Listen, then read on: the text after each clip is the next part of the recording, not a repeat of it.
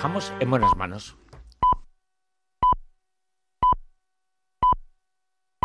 Son las 4, son las 3 en Canarias.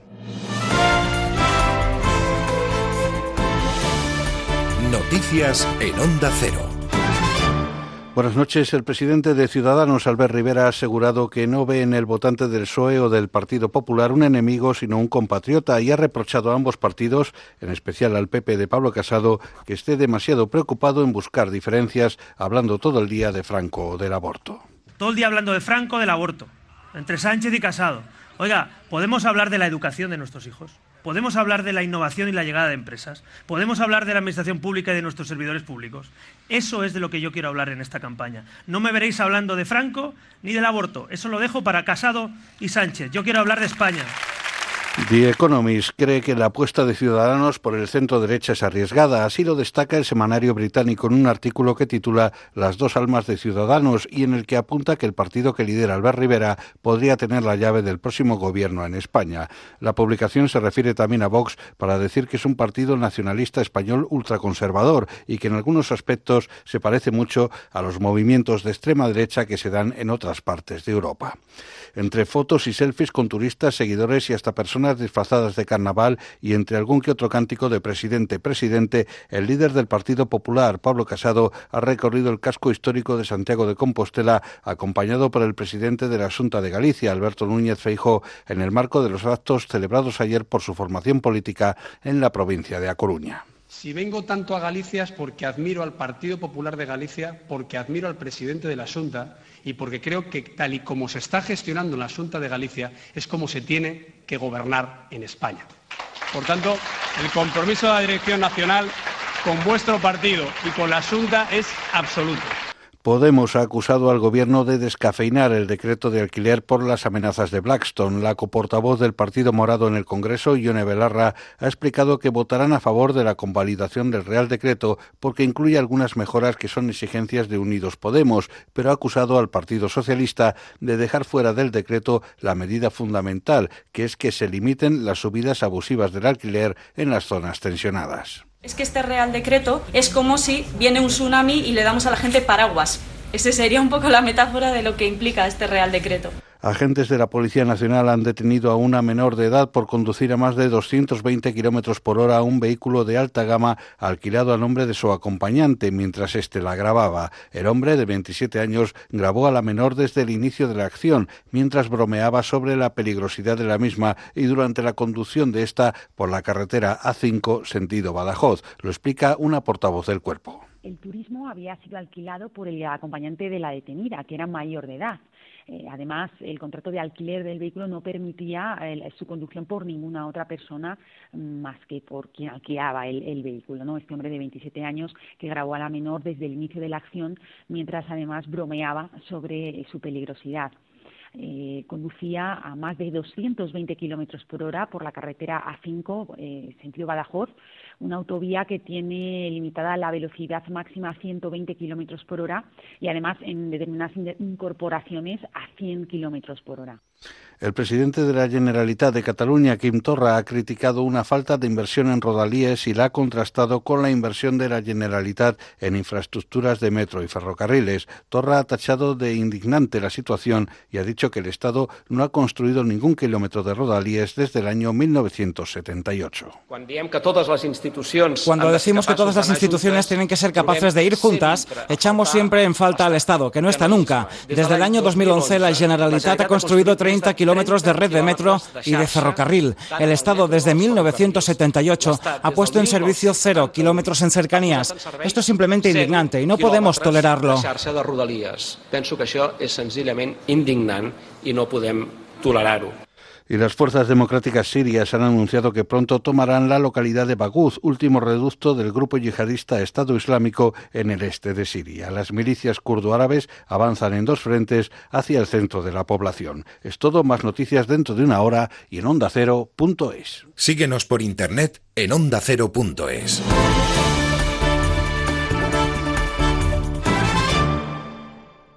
Facebook, Twitter, YouTube, hay más de un medio para que nos sigas. ¿Cuál te gusta más? Onda Cero es la radio que siempre va contigo, porque estamos en las redes sociales para que nos sigas, para que opines, para que compartas noticias. Onda Cero.es, más y mejor. Este domingo, tarde de emoción y goles, tarde de fútbol en Radio Estadio. Betis Getafe, Real Sociedad Atlético de Madrid, Valencia Athletic de Bilbao. Atención especial a la Segunda División, Zaragoza Almería. Además, final de la Copa de España de Fútbol Sala. Este domingo desde las 3 de la tarde, todo el fútbol en Radio Estadio, con Héctor Fernández, Javier Ruiz Taboada y las mejores voces del deporte. Te mereces esta radio. Onda Cero, tu radio.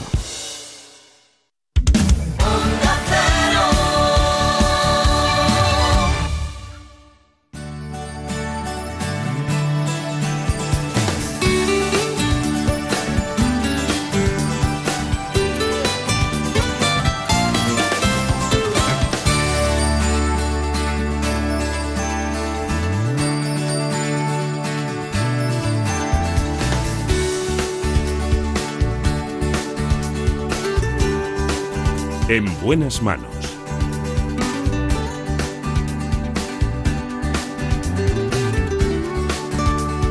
El programa de salud de Onda Cero. Dirige y presenta el doctor Bartolomé Beltrán.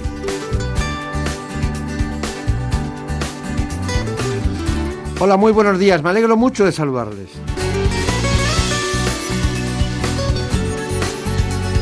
Hoy en la dirección técnica Nacho Arias. En la producción ejecutiva Marta López Llorente. Contamos con los contenidos del programa ¿Qué me pasa, doctor? que se emite este domingo a las 9 de la mañana en la sexta.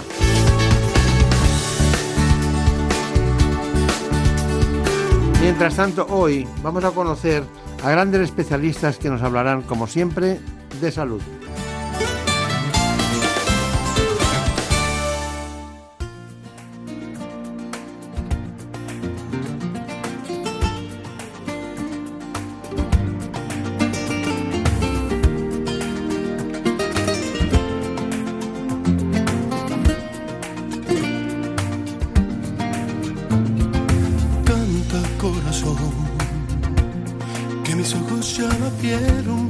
Vamos a hablar de aquellas cuestiones más comunes que ocurren cada día en los servicios de atención a los pacientes más próximos al ciudadano, los centros de salud.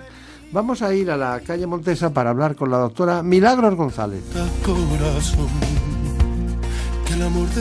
Pero antes de cualquier otra cosa, les ofrezco a todos ustedes este informe. La atención primaria suele ser la primera parada cuando tenemos cualquier problema de salud.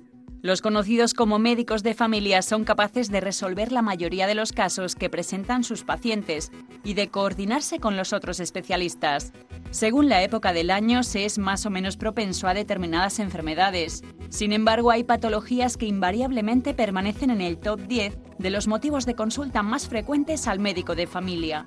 Y es que aunque la mayoría de la población trata sus resfriados en casa, el catarro común o infección respiratoria aguda sigue siendo una de las causas más habituales de consulta en atención primaria. La bronquitis aguda, con tos fuerte y expectoración, también es frecuente. Dejando aparte las vías respiratorias, otra patología es la cistitis, una inflamación de la vejiga que conlleva molestias al orinar y del aparato urinario a los ojos. La conjuntivitis infecciosa provoca ojos rojos, secreción y mucha molestia, como también provoca dolor la siguiente consulta, heridas o úlceras infectadas. La vaginitis candidiásica también puede ser muy habitual, así como infecciones derivadas de la enfermedad pulmonar obstructiva crónica. Por último, la sinusitis aguda, una infección que puede conllevar mal aliento o pérdida de olfato. Hemos acudido a un lugar donde realmente hay un especialista, la doctora Milagros, concretamente González, que es la que eh, ejecuta cada día un trabajo de ver a muchísimos pacientes, precisamente de atención primaria. Bueno, me gusta la gente que toca la realidad y, yo, oye toser ¿no? en, la, en la sala de espera. Todos los días. Todos los días. ¿Cuántos pacientes habrá en, en la sala de espera normalmente cuando sale usted la primera vez? Pues en la sala de espera desde las 8 y 25 de la mañana aproximadamente hasta las eh, 12 y media que tengo el último citado, que puede demorarse hasta las 2, pues como 45 pacientes. Estoy seguro que ellos la ven a usted, pero eh, ¿me puedo quedar tranquilo de que usted también les ve a ellos? Por supuesto, y con la misma sonrisa al primero que al último, porque creo que se lo merece cada uno su espacio, su tiempo y el darle importancia a la patología que presente. Claro. ¿Le gusta? Sí, por supuesto. Me gusta. Está- el, el- el centro de salud donde está usted se llama La Montesa. ¿Dónde está La Montesa? Es el Centro de Salud Montesa, es del Servicio Madrileño de Salud y está entre Ortega y Gasset y Padilla, en barrio Salamanca. Buena zona, ¿no? Zona noble. Sí, usted sale a la calle y no, allí, menos alfombras, puede encontrarse cualquier otra cosa. Bueno, la verdad es que llevo muchos años de, de ejercicio, solo llevo 30 años en Montesa y conozco a mis pacientes, por eso digo la, la importancia que tiene el médico de familia y la continuidad en la familia que desde los abuelos a los nietos, pues que pasen por el mismo médico, es importantísimo. Está usted enhorabuena. Es de esos médicos que habría que decir, bueno, a ver, ¿cuántos encontramos de esto? Cogemos un autobús, a ver cuántos podemos meter que lleven 30 años en el mismo sitio y a- en atención primaria, ¿no? Eh, ¿Cuál es el perfil de sus pacientes?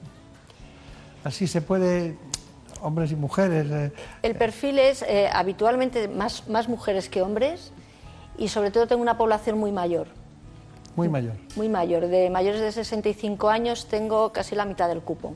¿Y cuántos, cuántos de ellos eh, les tiene que indicar ir al hospital? ¿Qué porcentaje? Porque ¿cuál es el hospital de referencia de la El Montesa? hospital es la princesa, el La hospital de la princesa. Eh, yo mando en casos extremos. Ah, muy pocos van, van al hospital. Es cuando ya o, o bien considero que tienen que hacer un ingreso hospitalario o que requiere de alguna prueba que, que no está en el ámbito de la atención primaria y ya necesitan ir al hospital, pero pocas veces. ¿Qué hacemos ante un resfriado o un catarro común?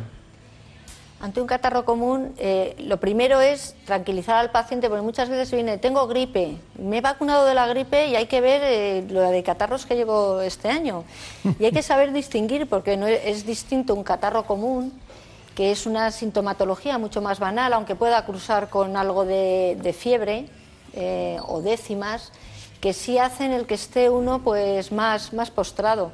Pero es muy sencillo, o sea, es eh, antitérmicos, eh, analgésicos y, y estar en casa en reposo, nada más. Está bien, está bien. Eh, eh, si tienen tos, puede ser una tos productiva o improductiva, ¿no? Sí, es una tos que, bueno, de esto que pica la garganta y, y tiene una tos que cuando ya eh, tiene una tos más productiva, con flema, pues hay que ver esas características de la flema y en el contexto de otras patologías que pueda tener. Pero en un catarro común la tos es un síntoma muy, muy leve. Hay un tipo de, de- en la relación que daban ahí, en la segunda, de- hablaban de la infección respiratoria aguda. Eh, pacientes eh, con, con una evolución menor de 15 días que tienen una infección y, y de ella hablaba que la principal podía ser la neumonía. ¿no? ¿Se presentan esos casos? A ver, eh, la neumonía es como el prínceps ya de, una infección respiratoria aguda. Antes que una neumonía, que también se pueden ver eh, neumonías adquiridas en la comunidad, eh, es más antes se pasa por una bronquitis. Se ven más bronquitis, reagudizaciones de POC del paciente que tiene enfermedad pulmonar obstructiva crónica y tiene esos episodios de reagudización con infección respiratoria. Es lo que más se suele ver. Pero neumonías no vemos tantas. Qué curioso. La estaba oyendo y estaba pensando que a veces se ven muchos pacientes, pero no se precisa tanto verbalmente como lo está haciendo usted, ¿no? Le- eh, se, se estudia cosas, se los estudia, ¿no? Sí. A ver, eh, por eso estamos los médicos de atención primaria. Tenemos que saber de todo. Eh, en causas muy frecuentes, como son las infecciones respiratorias, pues hay una, una clasificación, por decirlo de alguna manera, en la cual, según la sintomatología que presente, la patología de base que presente, pues eh, no es, por ejemplo, dar antibióticos a todo el mundo. Ahora que estamos en la época en que los antibióticos pues hay que darlos cuando se precisan.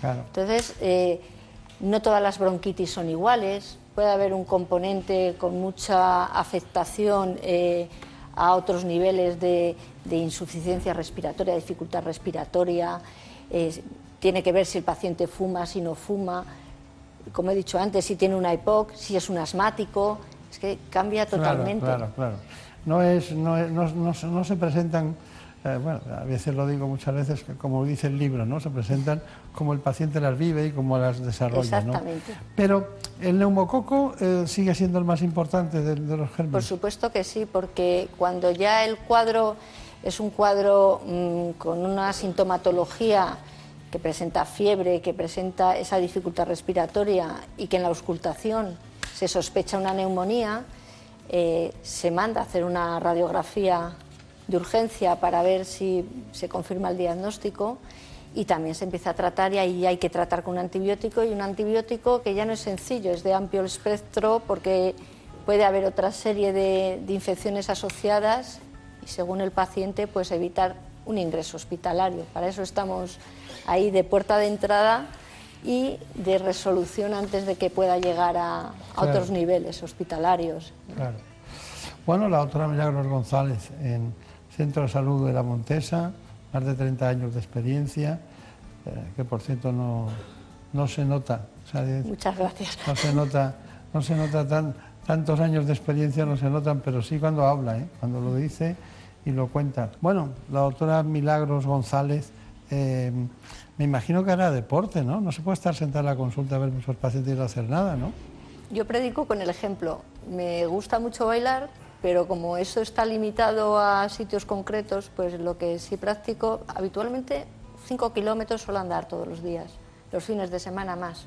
Claro.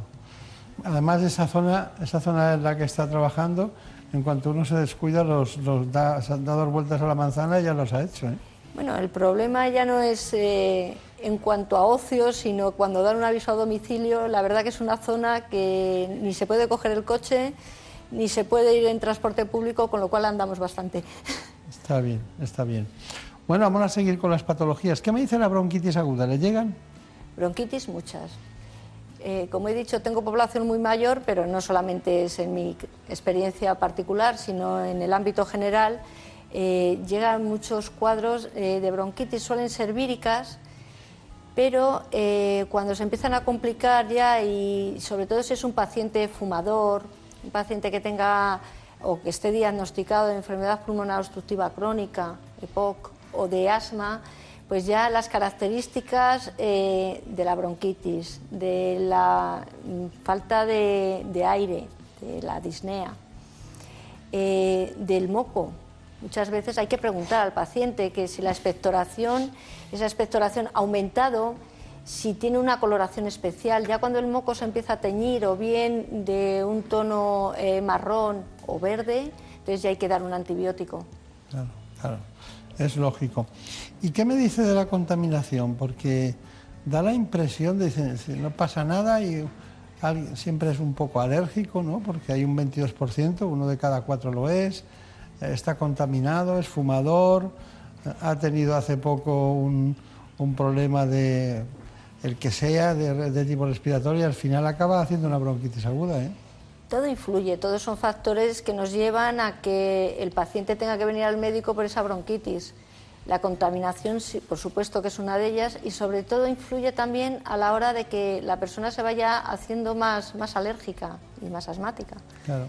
¿Y qué les, da, qué les da a usted? ¿Qué les da?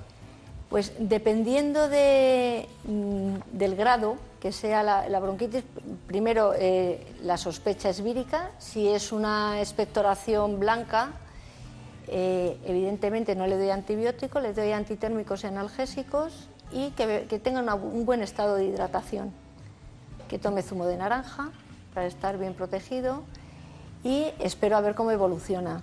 Si la evolución no es buena simplemente con esos antitérmicos y analgésicos, entonces ya pauto un, o un jarabe para que pueda expectorar mejor o sobres, hidratación y ya un antibiótico, el que considere más oportuno según la patología del paciente y la situación. Claro. Eh, me imagino que los, los, que más conoce son los crónicos, ¿no? Evidentemente. Los pacientes crónicos, ¿no?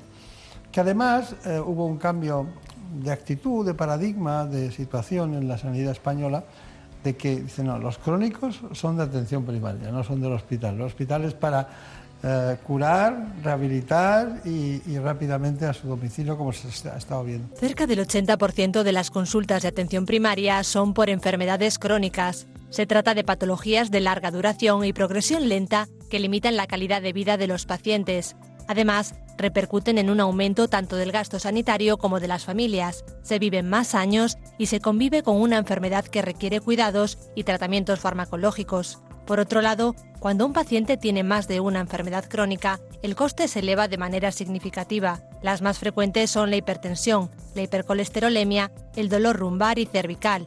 Sin duda, el aumento de estos pacientes ha convertido la cronicidad en un problema para el Sistema Nacional de Salud.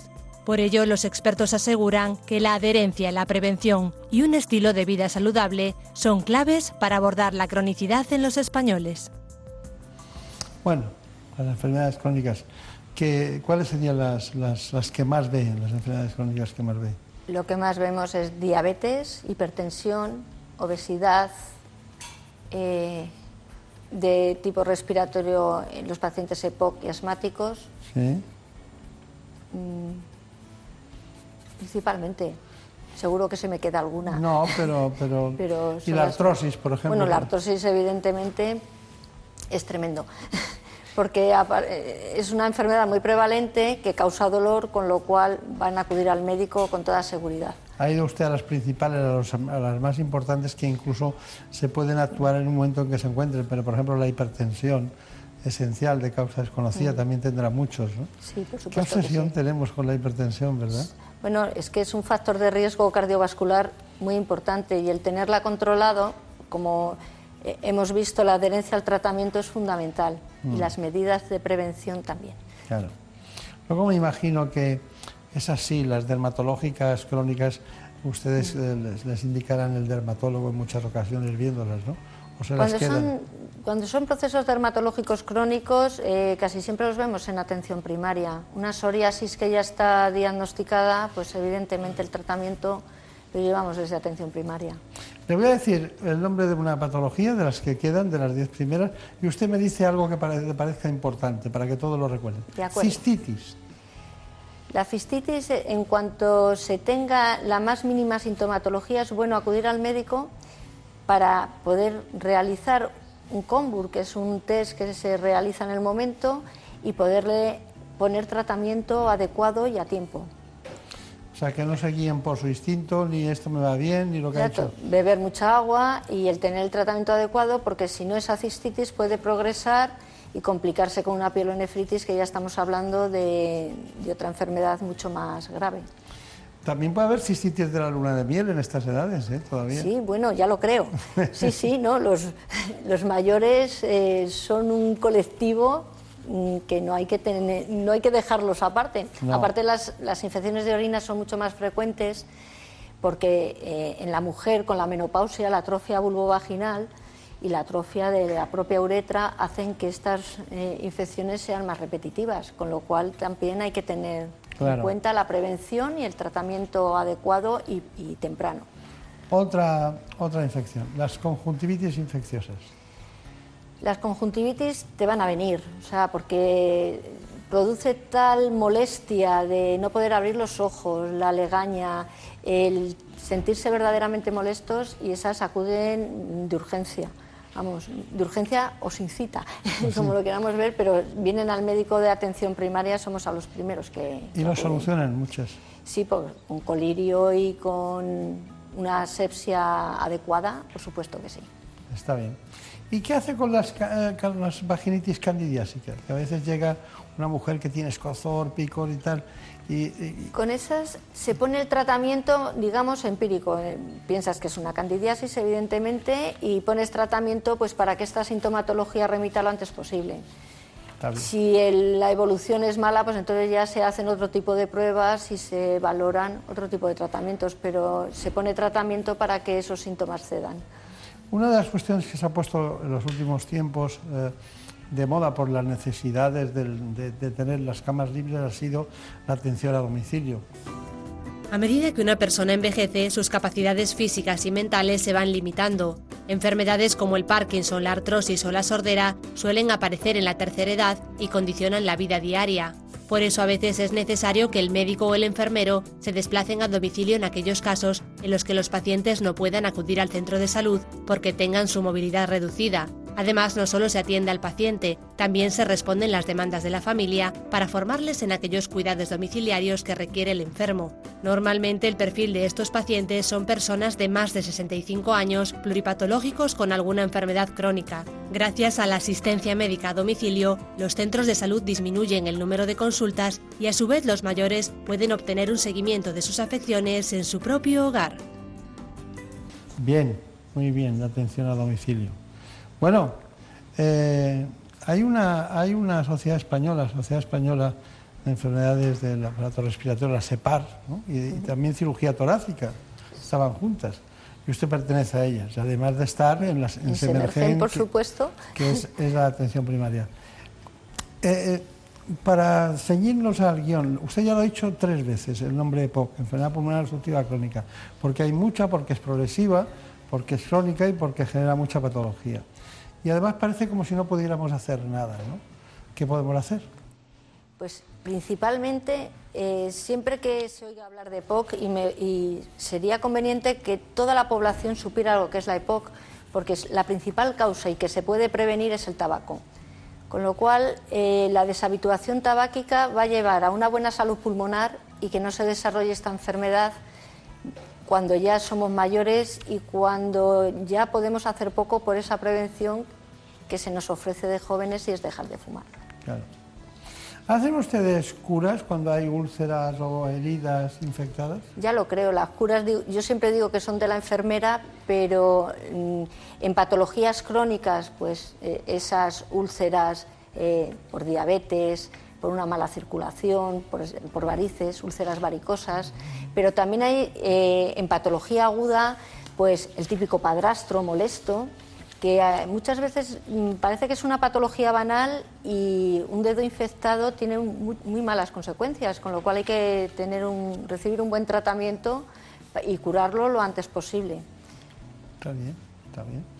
Así que ustedes se meten en muchos fregados, por lo que veo. Sí, porque también vienen cortes, también son medidas. El, corte y que solucionamos en atención primaria, pues o bien haciendo una sutura o dando puntos de aproximación o viendo que, cómo se puede solucionar. ¿La gente va haciendo las cosas bien? ¿Va yendo al médico cuando corresponde o, o van más de lo que toca?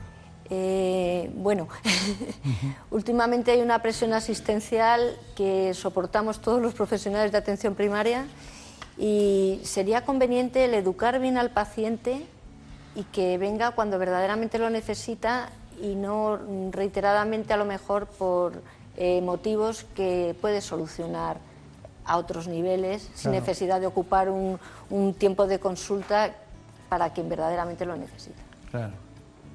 Eh, hay veces que hay eh, algunas personas, y es la última que le voy a plantear, de las 10, que tiene dolor, dolor facial, rinorrea, goteo pues, en la zona nasal, eh, disminución del sentido del olfato, incluso obstrucción.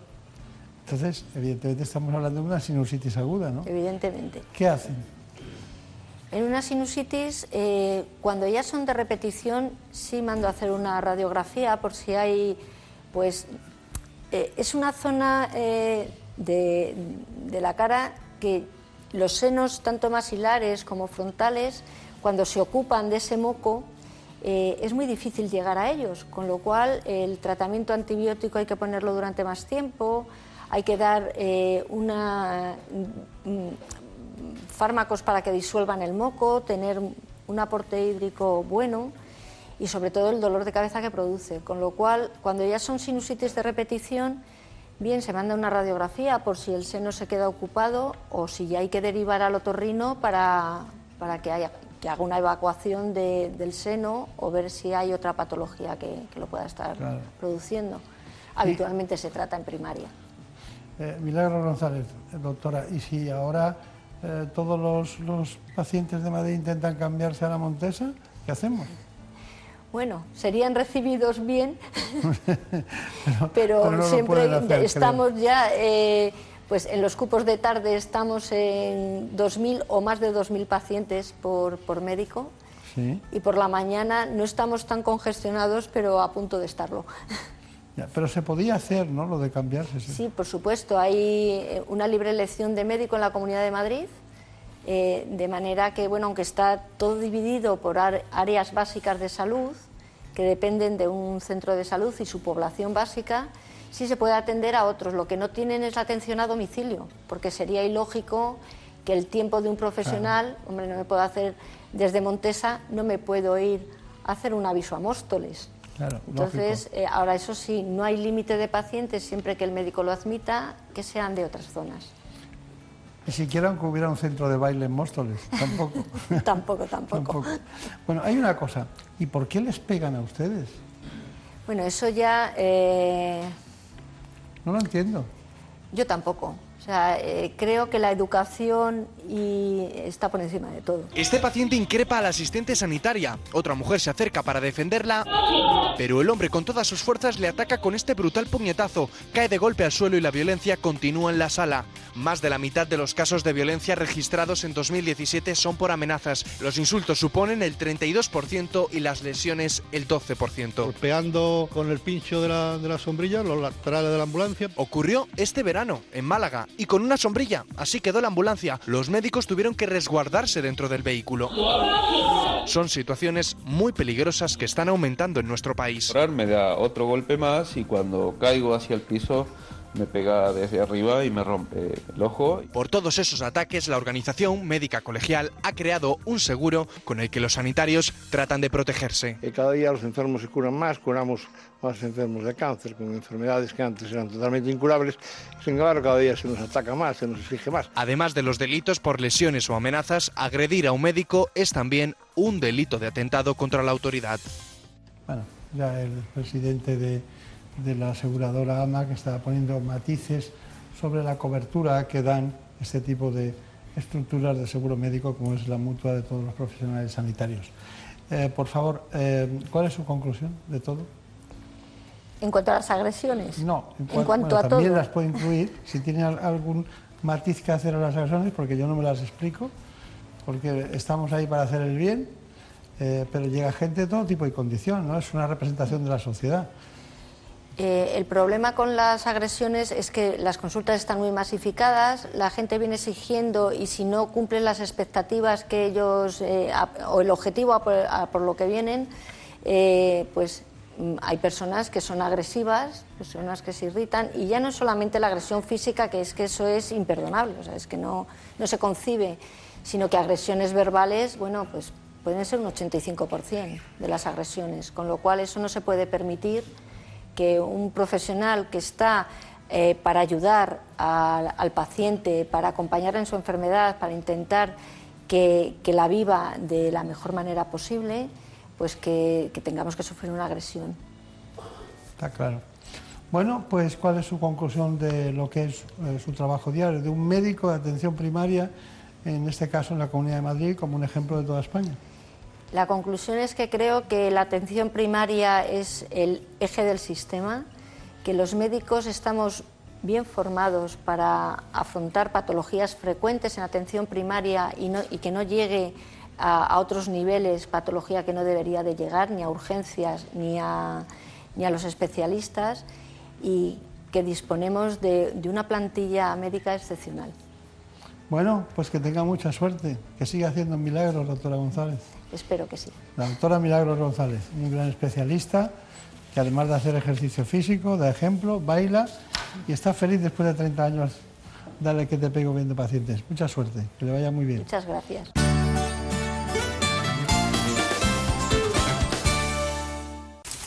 Es lógico. Murprotec, empresa líder en la eliminación definitiva de las humedades, patrocina la salud en nuestros hogares. Las humedades causan graves problemas respiratorios, alergias y dolores musculares.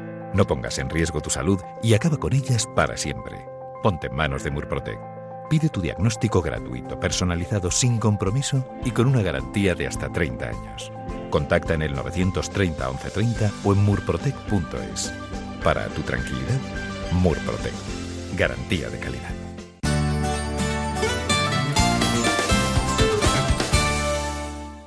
I remember you. You're the one who made my dreams come true. A few kisses ago. Otra vez Diana Kroll con nosotros. Como siempre, nos acompaña suavemente en un mundo apasionante, el de la comida saludable. Lo vamos a hacer a instancias de un libro que se acaba de publicar con ese título del doctor José Zamorano, que es jefe del servicio de cardiología del Hospital Ramón y Cajal de Madrid.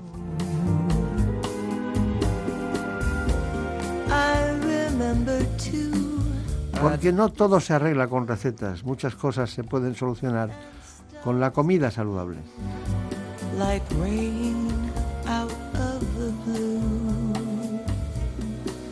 Ya saben que tenemos la costumbre siempre de iniciar cada espacio, cada trozo de especialidad que tratamos con un informe.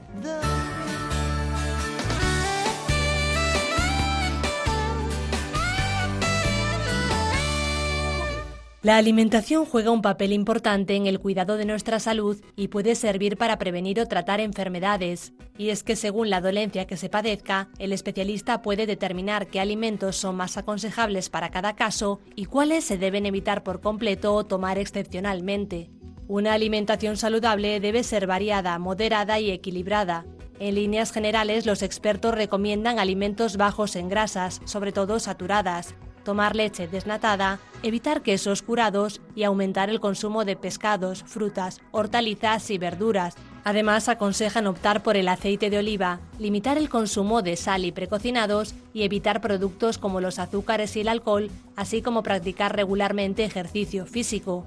La alimentación no solo ayuda a prevenir o tratar enfermedades, también mejora el rendimiento físico e intelectual e incluso nuestro estado de ánimo. En otras palabras, puede aumentar nuestra calidad de vida. Bueno, pues está con nosotros el doctor José Zamorano, un gran amigo de esta casa y de este espacio. Y es que no lo dudamos ni un segundo, ni siquiera el equipo. Llegó este libro a nuestras manos y, bueno, esperábamos que trataría todos aquellos asuntos que él ha hecho siempre, que es la cardiología más ortodoxa, ¿no? Y también la más vanguardista. Eh, hace mucho tiempo que le conocemos, eh, en ese momento eh, ha pasado ya más de seis años y estaba en una situación trabajando en el hospital clínico, tenía una alta responsabilidad en el hospital clínico universitario como cardiólogo y también tenía una cátedra de diagnóstico por la imagen. En este momento es catedrático de medicina en la, en la Universidad de Alcalá de Henares y también jefe del Departamento de Cardiología del Hospital Ramón y Cajal. Un salto cualitativo, pero también cuantitativo en todos los aspectos. Así que tenemos que estar felices porque los amigos progresan en la medida en lo que merecen, que es el trabajo diario. Doctor Zamorano, bueno, hay una, hay una cosa eh, que me gustaría saber. Eh, ¿Ustedes trabajan mucho? Eh, ¿Cuántos son, por cierto, en su departamento? Somos 32 cardiólogos. 30. Y luego los residentes. Claro, 32 cardiólogos. Está bien. ¿Cuál sería la- la- la- el, el error más grave o lo más importante de, de lo que cuenta el libro? El libro lo que trata es coger una serie de enfermedades muy frecuentes en la sociedad, que no tienen por qué ser las más graves. No es un libro de cardiología, es un libro que puede hablar de la diabetes, del estreñimiento o simplemente de una mujer embarazada. Entonces, los super especialistas o personas que están muy, muy con mucho conocimiento de esta condición, ¿qué ha hecho? Pues dice, ¿qué tiene que comer este paciente si tiene esta enfermedad? En segundo lugar, ¿qué tiene que comer uno para prevenir esa enfermedad? Y luego, pues don Rafael Ansón lo que ha hecho ha sido conseguir unos chefs de primera, de primera categoría en España, de, de todas las comunidades autónomas, y hacer unas recetas, un menú con esos ingredientes que le ha dicho el médico y un menú que uno puede hacer en su casa. Es decir, no vale lo de hay que coger el nitrógeno líquido que uno tiene a mano debajo de la despensa. Es decir, una cosa que se puede hacer.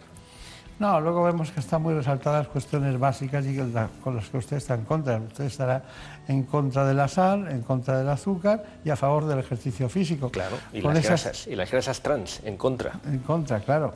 Pero aquí pone, diferentes estudios han demostrado que tomar bebidas edulzadas con azúcar está relacionado con la diabetes tipo 2.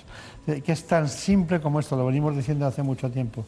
Bueno, ah, llegará un momento que no tomaremos eh, ningún azúcar. Yo no lo tomo, el azúcar en el café. En cambio, sí me gustan otras cosas, como bien se puede ver. Bueno, se dice en muchas ocasiones lo de la calidad de vida, lo que la comida es saludable, pero estamos rodeados de todo lo contrario, ¿verdad? Totalmente. Yo creo que es muy importante que uno adecue su vida, su alimentación, su ejercicio, su trabajo para que tenga calidad de vida y salud. Claro. Bueno, me dicen, aparte de que leí en algún sitio en la lista de Harvard de los médicos más importantes del mundo, había tres españoles, era usted uno de ellos, ¿no? Sí, bueno, pero eso siempre traduce un equipo detrás. Efectivamente, en la lista de Clarivate Analytics eh, salimos como de los 100 médicos del mundo más citados más citados. ¿Se refiere a nivel eh, internacional los trabajos científicos? Sí. En la literatura científica, pues los trabajos que uno hace que son referenciados posteriormente. ¿Y cuando duerme? Bueno, pues eso, la verdad es que tengo una vida muy organizada y sobre todo una familia formidable que siempre está ahí detrás apoyando. Es verdad, eso es verdad. Conozco a su familia y es, cierto. Ahora disfrutan con usted de lo que hace. Desde luego. eso es, Lo que, es lo más importante. Bueno, eh, hay un asunto. Me dicen que usted es capaz de seguir a los pacientes con una tablet. Sí, bueno, yo tengo en, eh, un sistema con los pacientes porque realmente la tecnología avanza a una velocidad de vértigo. Y una de las cosas que podemos tener ahora es que el paciente pues, puede tener un parche pegado al cuerpo, por ejemplo, y esto lo estamos desarrollando con un proyecto europeo, pero lo tengo también en otros pacientes. Ellos hacen su vida normal y yo en una tablet puedo tenerlos absolutamente controlados. No solo su electro, sino su frecuencia, su temperatura, su tensión, su saturación de oxígeno, si tiene insuficiencia cardíaca o no. Y el paciente hace su vida normal, pero yo le tengo controlado y él puede interactuar conmigo. Me ha pasado esto, doctor, que me preocupa porque hoy he tenido este síntoma. O sea, yo creo que todo esto nos va a cambiar la vida y el paciente no va a venir al hospital, va a venir para hacer una intervención o algo muy agudo, pero le controlaremos desde fuera. Eh, es muy importante los datos, ¿no? En el hospital Ramón y Cajal, eh, cuando llega por urgencia, aquella bocanada de entrada de ambulancias, ¿no? Y luego para subir a los distintos pisos, hasta que llegan al suyo, que está, por cierto, ¿en qué piso? Bueno, es que cardiología está en la menos 4, en la menos 2, en la menos 1, en la 0, en la 2, en la 3 y en la 4. Porque tienen gente de cada área, ¿no? Bueno, tenemos también seis biólogos dentro del, departamento que no están en los cardiólogos. Hacemos investigación básica, tenemos un modelo porcino del infarto, el doctor Carlos Zaragoza, que lleva a, o sea, somos un departamento y estos vienen a nuestras sesiones clínicas. O sea, tratamos de avanzar en la cardiología muy en serio. O sea, es que si, que si usted va con un iPhone de esos que pone un corazoncito y pone los pasos que da al día, saldrá a lo mejor dos o tres kilómetros por lo menos. Bueno, por lo menos. Bueno, diagnóstico precoz. Eh, ¿qué, es lo que hay que tratar precozmente? Porque ahora, antes yo oía que la gente se, moría de un infarto, ¿no? Y solo pasaba al 33%. Pero ahora resulta que la gente se muere de ictus, de trastornos cardiovasculares. Es muy curioso, pero es así. Entonces, ¿me puede explicar en qué estamos en el diagnóstico precoz? Sí, el gran enemigo es la aterosclerosis y eso afecta a la aorta, al neurisma de aorta, la disección aórtica, a las coronarias, que son las pequeñas arterias que irrigan el corazón y que si se tapan, se ocluyen, produce un infarto. Pero también esa misma enfermedad afecta al sistema nervioso central, a las carótidas y uno puede tener un ictus. Pero es la misma enfermedad. Ese es nuestro enemigo. Por eso lo importante es que nosotros detectemos la enfermedad antes de que el paciente tenga síntomas. Es decir, el paciente dice, pero si yo me encuentro bien, no me duele nada y estoy bien. Ya, pero ya es enfermo. Y es ahí donde tenemos que incidir porque podemos, hoy en día, se puede detectar claramente la enfermedad cuando el paciente es asintomático y, por tanto, prevenir claramente que el paciente vaya a tener un evento cardiovascular, ictus, infarto o aneurisma órtico. Claro, claro. Bueno, eh, mm, algo muy importante en los procesos cardiovasculares es la dieta, ¿no? Eh, lo que, lo que comemos, sin duda. Bien. Eh, luego hay muchas cosas indirectamente que influyen porque tomamos muchos medicamentos que unos pues, provocan esa tendencia a que baje el metabolismo o que generen hipotiroidismo. Otros son medicamentos que con clara tendencia a dormir más y engordan. Bueno, son muchas cosas las que nos influyen. El estado de ánimo, la ansiedad. Pero usted que ha tenido el valor de enfrentarse a tantos, a tantos especialistas que puedan construir este libro, hemos querido hacerles un pequeño homenaje y hemos ido uno por uno para que nos cuenten cómo influye la dieta en sus especialidades. Estamos hablando del doctor Manzano, del doctor Albillos, de Luis Ley, de Claudio, de Claudio Gandarias, que son grandes especialistas. Por cierto, tiene que darle recuerdos al doctor Gandarias de mi parte. ¿eh? Sin duda. Que hace mucho que no le veo. Yo esta mañana. Lógico. bueno, pues vamos allá. La mejor dieta a seguir, según los especialistas, es la mediterránea por su alto contenido en frutas, verduras, pescado azul, legumbres, frutos secos y aceite de oliva. Se ha demostrado científicamente que no solamente mejora el control metabólico de los diferentes factores de riesgo vascular, sino que se reduce clarísimamente los eventos cardiovasculares que son los más importantes en cuanto a la calidad de vida y a la longevidad de la población. Pero ¿por qué es tan buena para nuestro organismo? Esta es una dieta saludable, saludable para todo el organismo eh, y adecuada para tener una buena función digestiva y un adecuado ritmo intestinal. Una dieta, la mediterránea, que también influye en nuestra salud cerebrovascular. Cada vez hay más evidencia que los cambios de la flora intestinal, lo que se llama macrobiota, pueden tener alteraciones importantes también en el sistema nervioso central. Se están viendo que hay eh, enfermedades como por ejemplo el Parkinson y otro tipo de enfermedades que pueden estar influidos por la flora intestinal. Ya sabemos las bondades de la dieta mediterránea, pero ¿qué hábitos tenemos que desechar? Desde el punto de vista de la nutrición, lo que es muy importante es disminuir las grasas saturadas, las carnes rojas, y aumentar el consumo de frutas, verduras y alimentos ricos en omega 3. Un estilo de vida que debemos instaurar en nuestro día a día y no solo en momentos puntuales cuando carecemos de buena salud. Hay un dato fundamental ahora y es que eh, de repente a la semana de estar en la UBI un paciente que ha sufrido un infarto, gente que conocemos próxima y tal, le dan de alta y se va a casa. Entonces, sé que esto es una clase magistral que duraría dos horas, porque, claro, tenemos tres arterias, ¿no? Eh, dicen, no, es que es apical el infarto, no, no tiene importancia, o tiene importancia, pero no la que debería tener. Pero em, es, es permeable, la fracción de eyección es buena. Luego dicen ustedes, la, troponina, la troponina se ha estabilizado. Cuénteme esas cosas de un infarto, así en brevemente. Vamos a ver, el corazón es una máquina perfecta que bombea 100.000 veces al día 7.000 litros de sangre. Y todo esto lo hace porque tiene como una pinza de hielo que lo abraza por fuera, que son las tres cañerías fundamentales que le llevan la comida al corazón, que son las tres coronarias. Si yo cierro una de las coronarias porque se obstruye por la grasa, por el colesterol, por aterosclerosis, la parte del corazón que come de esa cañería se muere y eso es un infarto. Por tanto, ¿qué es lo que tengo que hacer? Y aplica al cerebro, es lo mismo el ictus. Y por eso lo que hay que hacer es inmediatamente volver a esa arteria que está tapada, abrirla y que le vuelva a llevar nutriente, oxígeno a esa parte del corazón. Cuanto más rápido lo hago, más pequeño es el infarto.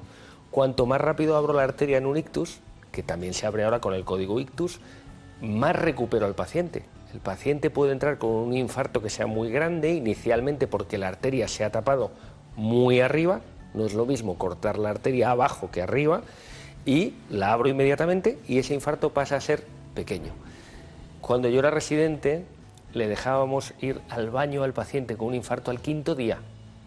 Nosotros en el Ramón y Cajal, nuestra estancia media es 3,6 días, la media, y hay muchos pacientes que por debajo del tercer día se han ido de alta y de la coronaria, o sea, de la UBI de corazón, en el año 2018 el 55%, el doctor Jiménez Mena, el doctor San Martín, la doctora Camino, les dieron el alta a casa, no pasaron por la planta. Y eso solo es por la rapidez de abrir la arteria. Claro. Eh, ustedes, ustedes, cuando le, hablo de la troponina, eh, ¿qué quiere decir eso de la troponina? La troponina es cuando hay destrucción del músculo, de nuevo, se me ha cerrado la arteria, se muere una parte del músculo y suelta troponina a la sangre. Yo la puedo detectar, porque hago un análisis de sangre al paciente. ¿Cuándo se empezó a detectar la troponina? Bueno, esto hace relativamente poco, porque antes hablábamos siempre de la CPK. es decir, cuando yo estudiaba la carrera, yo acabé en el año 88, cuando yo estudiaba la carrera no se hablaba de la troponina. Cuando yo hice la residencia en el Hospital Clínico de San Carlos no se hablaba de la troponina, se hablaba de la CPK. La diferencia es que es más sensible. Entonces se rompe músculo, se muere músculo, suelta la troponina a la sangre y yo la puedo ver obviamente cuanto más se ha muerto, cuanto más músculo se ha destruido, más alta. Es un factor bioquímico que valoramos que antes no teníamos. Efectivamente. Bueno, pero ¿y la topografía? Es decir, no es lo mismo obstruir una arteria principal que coja mucho territorio que no una arteria pequeña. Claro, no es lo mismo. Hacen radiografías para eso, ¿no? Claro, nosotros hacemos el cateterismo para esto. No es lo mismo quitar el agua al del ático que cortar el canal de Isabel II en Madrid. No tiene nada que ver. Pues esto es lo mismo. No tiene nada que ver que yo tape, que se tape por la enfermedad una arteria distal al final, que es el del ático, que se tape el tronco de la coronaria al salir, que es el canal de Isabel II. Claro, claro, claro. Sí, se me quedaba alguna cosa más de estas que ustedes eh, valoran mucho. Eh, la fracción de eyección, es decir, el corazón cuando, cuando late cada vez, eh, emite una, una, cantidad de sangre al torrente circulatorio, ¿no? Exacto. Al canal de Isabel II. Bueno, si emite menos de 40 estamos jodidos, ¿no? Sí, la fracción de eyección es simplemente un porcentaje que nosotros calculamos entre lo que llena el corazón y lo que expulsa el corazón. Claro, si el corazón funciona fenomenal, pues sale una fracción de eyección alta. Por encima del 50% decimos que es normal. Si está por debajo del 50, está deprimida y muy deprimida si está por debajo del 30. Entonces eso lo podemos calcular, pero no es un número estático, porque ahí está el cardiólogo, el médico, que le trata y entonces mejora o empeora. Y tampoco se puede tratar, que es lo que hacen ustedes, dándole mucha potencia al músculo cardíaco cuando el músculo cardíaco está ya bastante agotado, no tienen que ir con mucho cuidado, ¿no? Totalmente, totalmente. De todas formas, no hay que tratar fracción de eyección, hay que tratar enfermos. Claro, claro, claro. Bueno, pues Javier Nuño y Julio Acero, cirujanos del, Hospital Ramón y Cajal, nos hacen esta aportación.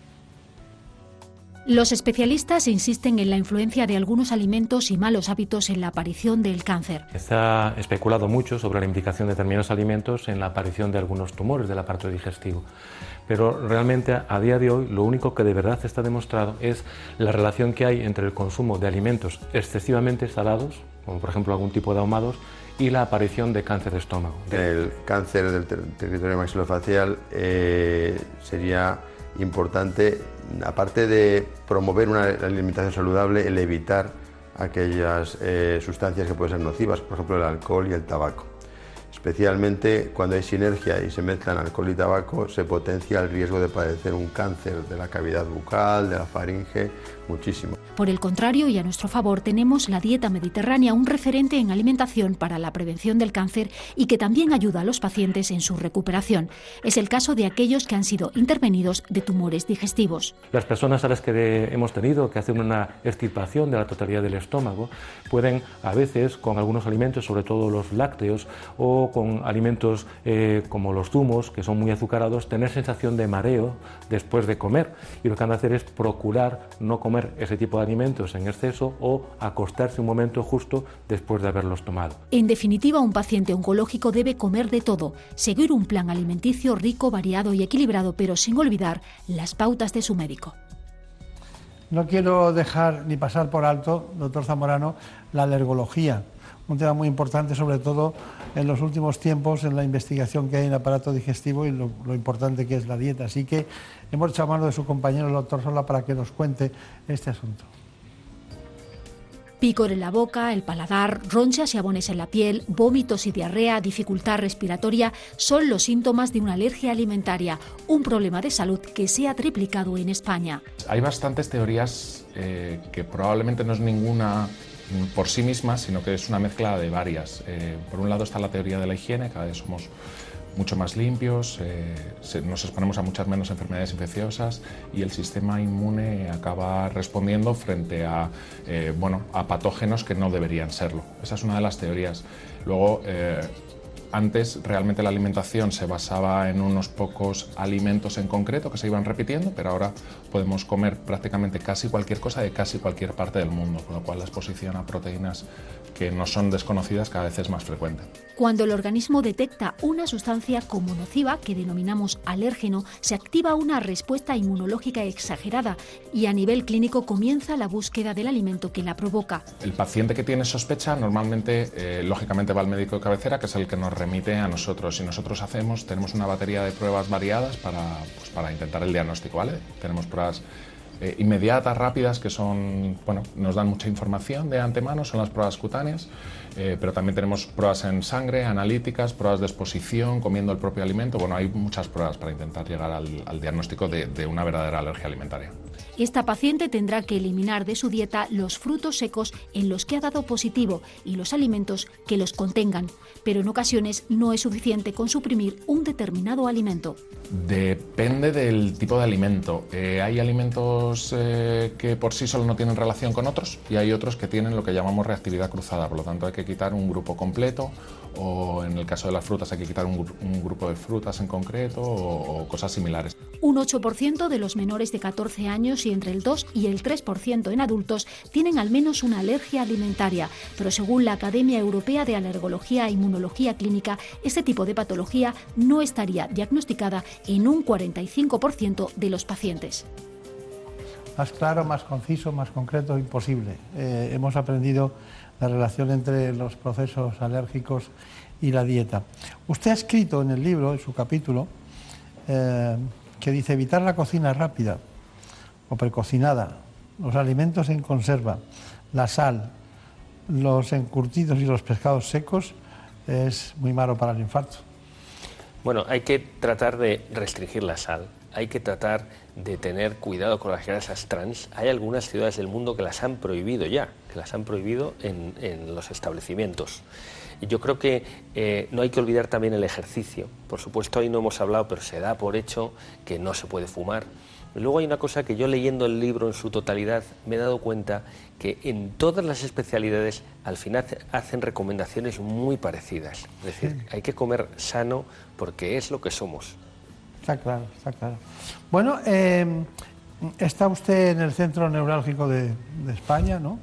Ya que a mí me gustan los hospitales catalanes muchísimo, son muy vanguardistas de todo. Hemos aprendido mucho de ellos eh, en todos los sentidos. Me molesta eh, con estas cosas que pasan de distinto tipo que no. El valor del conocimiento catalán es brutal en todos los sentidos y el talento. Pero aquí en Madrid tenemos el Gregorio Marañón, el clínico donde usted ha estado, el Hospital La Paz y el, y el hospital Puerta Hierro.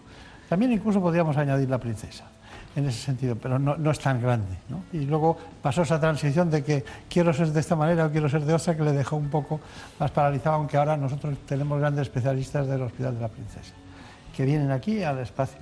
¿Qué, qué hace un chico como usted en un hospital como ese? Es que es una cosa inmensa porque son, son muy importantes esos otros hospitales. Sí, bueno, yo la verdad es que estoy encantado de estar en el Hospital Ramón y Cajal, pero sobre todo yo creo que es verdad que tenemos en Madrid una sanidad pública y privada también, que tiene unos hospitales, unos buques insignias de la sanidad española y que es un lujo y que es un lujo real. Bueno, no solo es que tengamos buques insignias y que se ofrece a la población una sanidad puntera, es que además son buques insignias a nivel mundial yo creo que un hospital como el Ramón y Cajal ha sido de los mejores hospitales en cardiología que ha sido nombrado en la Sociedad Europea de Cardiología. Yo creo que tenemos que estar orgullosos de nuestra sanidad y tenemos que sacar pecho de nuestra sanidad y como pacientes o como posibles pacientes tener la tranquilidad de que vamos a ser tratados de una forma excelente. ¿Sigue el doctor López Endón en La Paz?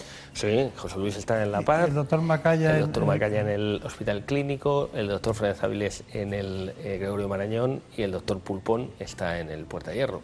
O sea que. Habrá un recambio. De la marinera. Ha repetido usted tres veces cuando ya, cuando yo era residente y cuando yo era estudiante. Ya verá como dentro de 40 años no dirá eso. bueno, es un placer. Me ha gustado mucho que viniera. Mucha suerte con el libro. Es una manera de introducirnos en la cardiología por el vía de lo que hacemos cada día, que es comer. Muchas gracias, mucha suerte y hasta pronto. Encantado.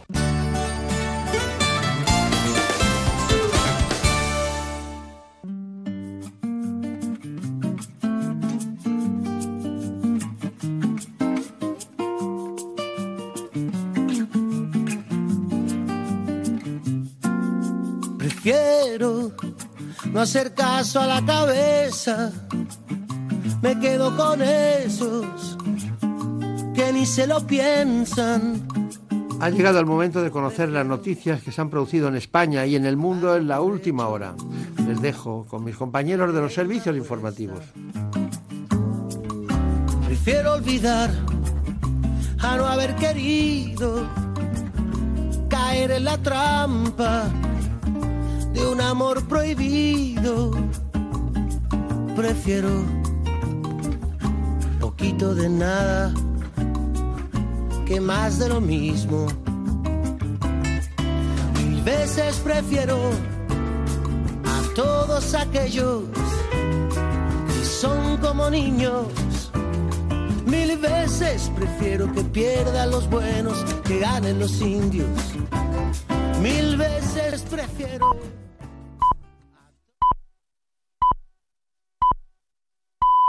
Son las 5, son las 4 en Canarias. Noticias en Onda Cero. Buenas noches. El presidente del Partido Popular, Pablo Casado, ha dicho que su partido defenderá a los pensionistas actuales y futuros y ha avanzado que si gobierna se, se, garantizará el blindaje fiscal del ahorro. Casado también ha afirmado que activará las medidas que sean necesarias para que nunca más se pueda utilizar el sistema de gobernar a base de decreto. Hay un modelo en el que Pedro Sánchez intenta revalidar y avalar su gobierno con los independentistas, con los batasunos y con los comunistas de Podemos.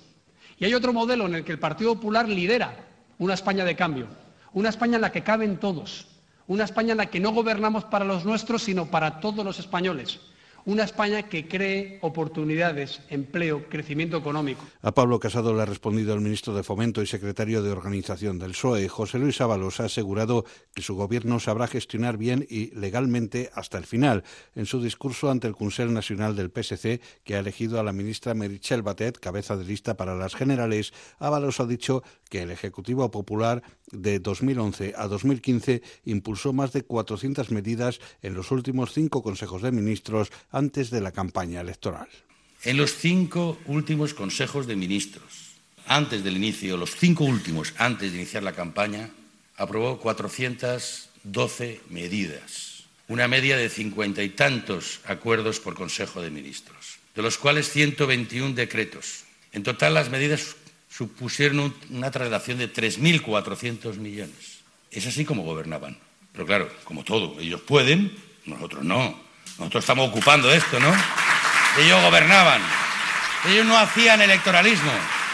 Izquierda Unida Anticapitalistas y la bancada municipalista han avanzado en los trabajos previos para fraguar una nueva candidatura al Ayuntamiento de Madrid de marcado carácter de izquierda, que recoge la herencia con la que se fraguó ahora Madrid en 2015 y el 15M, y poniendo énfasis en los mecanismos de control que garanticen el control de las bases sobre los concejales. Entre tanto, Ciudadanos ha concluido un primer bloque de primarias con la elección de los candidatos a la presidencia de Aragón, Asturias, Canarias, Cantabria, Comunidad Valenciana, y Comunidad de Madrid para las elecciones del 26 de mayo. Para la Comunidad de Madrid ha sido designado el actual portavoz en la Asamblea madrileña, Ignacio Aguado.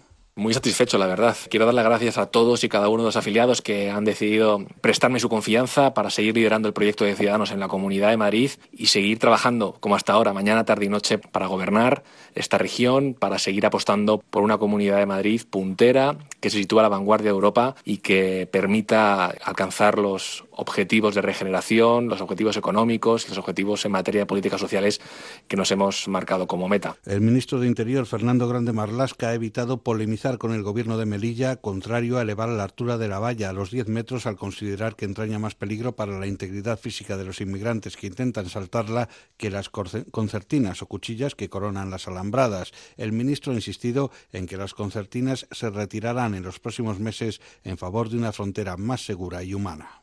Se quitará las famosas concertinas, que es un término que se quedará casi unido a este ministerio, creo yo, porque se identifica mucho, pero se quitarán las concertinas. Se quitará la, sirga, ya sabéis, la sirga tridimensional, que es algo típico de, la valla perimetral en Melilla y evidentemente se modificarán en aquellas zonas más sensibles la valla, dándoles más altura. La oposición venezolana tiene una valoración positiva de la gira internacional que ha realizado el presidente encargado Juan Guaidó y se prepara para su regreso al país cuando se enfrentará a la posibilidad de ser detenido por violar una prohibición de salida del territorio nacional. Y el senador estadounidense independiente Bernie Sanders ha iniciado su campaña para las primarias del Partido Demócrata ante varios miles de seguidores en el Brooklyn College de Nueva York, instando a una revolución política que va a transformar Estados Unidos. Fiel a su discurso, Sanders, que en 2016 cayó en las primarias demócratas ante Hillary Clinton, ha prometido cobertura médica universal, impuestos para las grandes corporaciones, ayuda a los emigrantes, educación pública y reducción de los gastos militares. Es todo, más noticias dentro de una hora y en ondacero.es. Síguenos por internet en ondacero.es.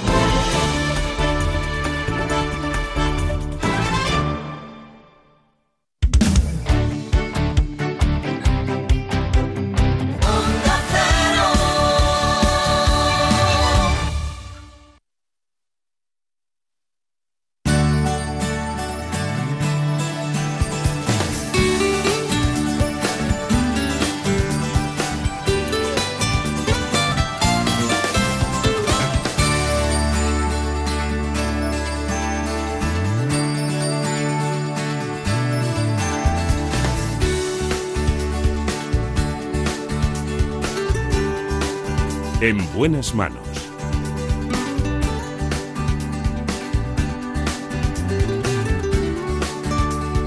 El programa de salud de Onda Cero. Dirige y presenta el doctor Bartolomé Beltrán.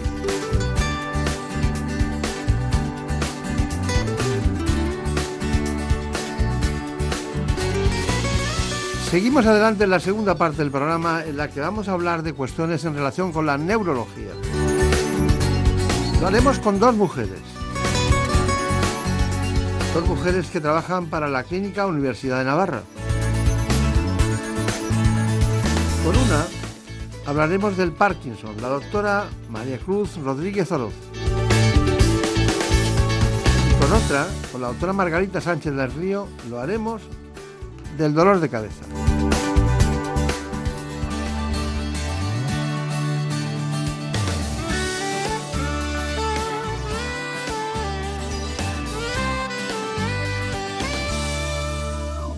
Sé que te duele, que ya no quiera verte aunque por las noches me esperes.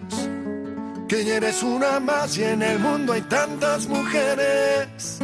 Sé que te duele, ay cómo te duele. Que te quedaste sola y que no soy el que te quiere. Que no puedes mentirme, que ya sé bien quién eres. ¿Cómo te duele? Pero a veces no es así. En muchas ocasiones no nos duele, pero tenemos temblores. Algunas, algunas personas solucionan este problema con un gran avance. El IFU. Una nueva tecnología que contiene ultrasonidos de alta intensidad y logran eliminar precisamente esos temblores.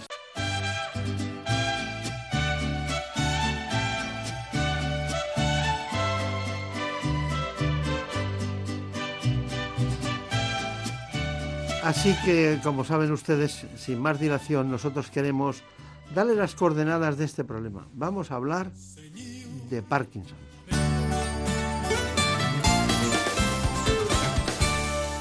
La enfermedad de Parkinson es un trastorno neurodegenerativo e invalidante que afecta a la parte del sistema nervioso central, responsable del movimiento y del equilibrio. Se caracteriza por la degeneración de las células que fabrican la dopamina, una sustancia que se encarga de controlar el movimiento. En nuestro país afecta a unas 160.000 personas. Según los expertos, uno de cada cinco pacientes son menores de 50 años. Cada año se diagnostican unos 10.000 nuevos casos, aunque cerca de 30.000 personas aún están sin diagnosticar.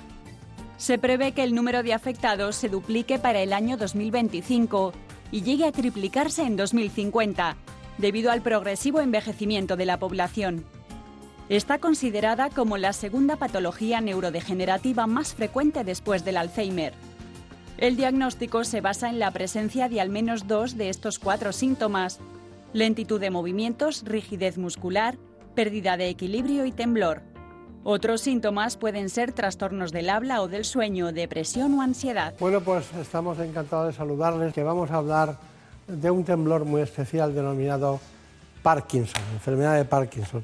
Eh, todo se centró en un día en el que llegó una revista de la Clínica Universidad de Navarra y la que comprobamos en portada precisamente que ultrasonidos de alta intensidad existían hoy en día para tratar sin cirugía el temblor esencial.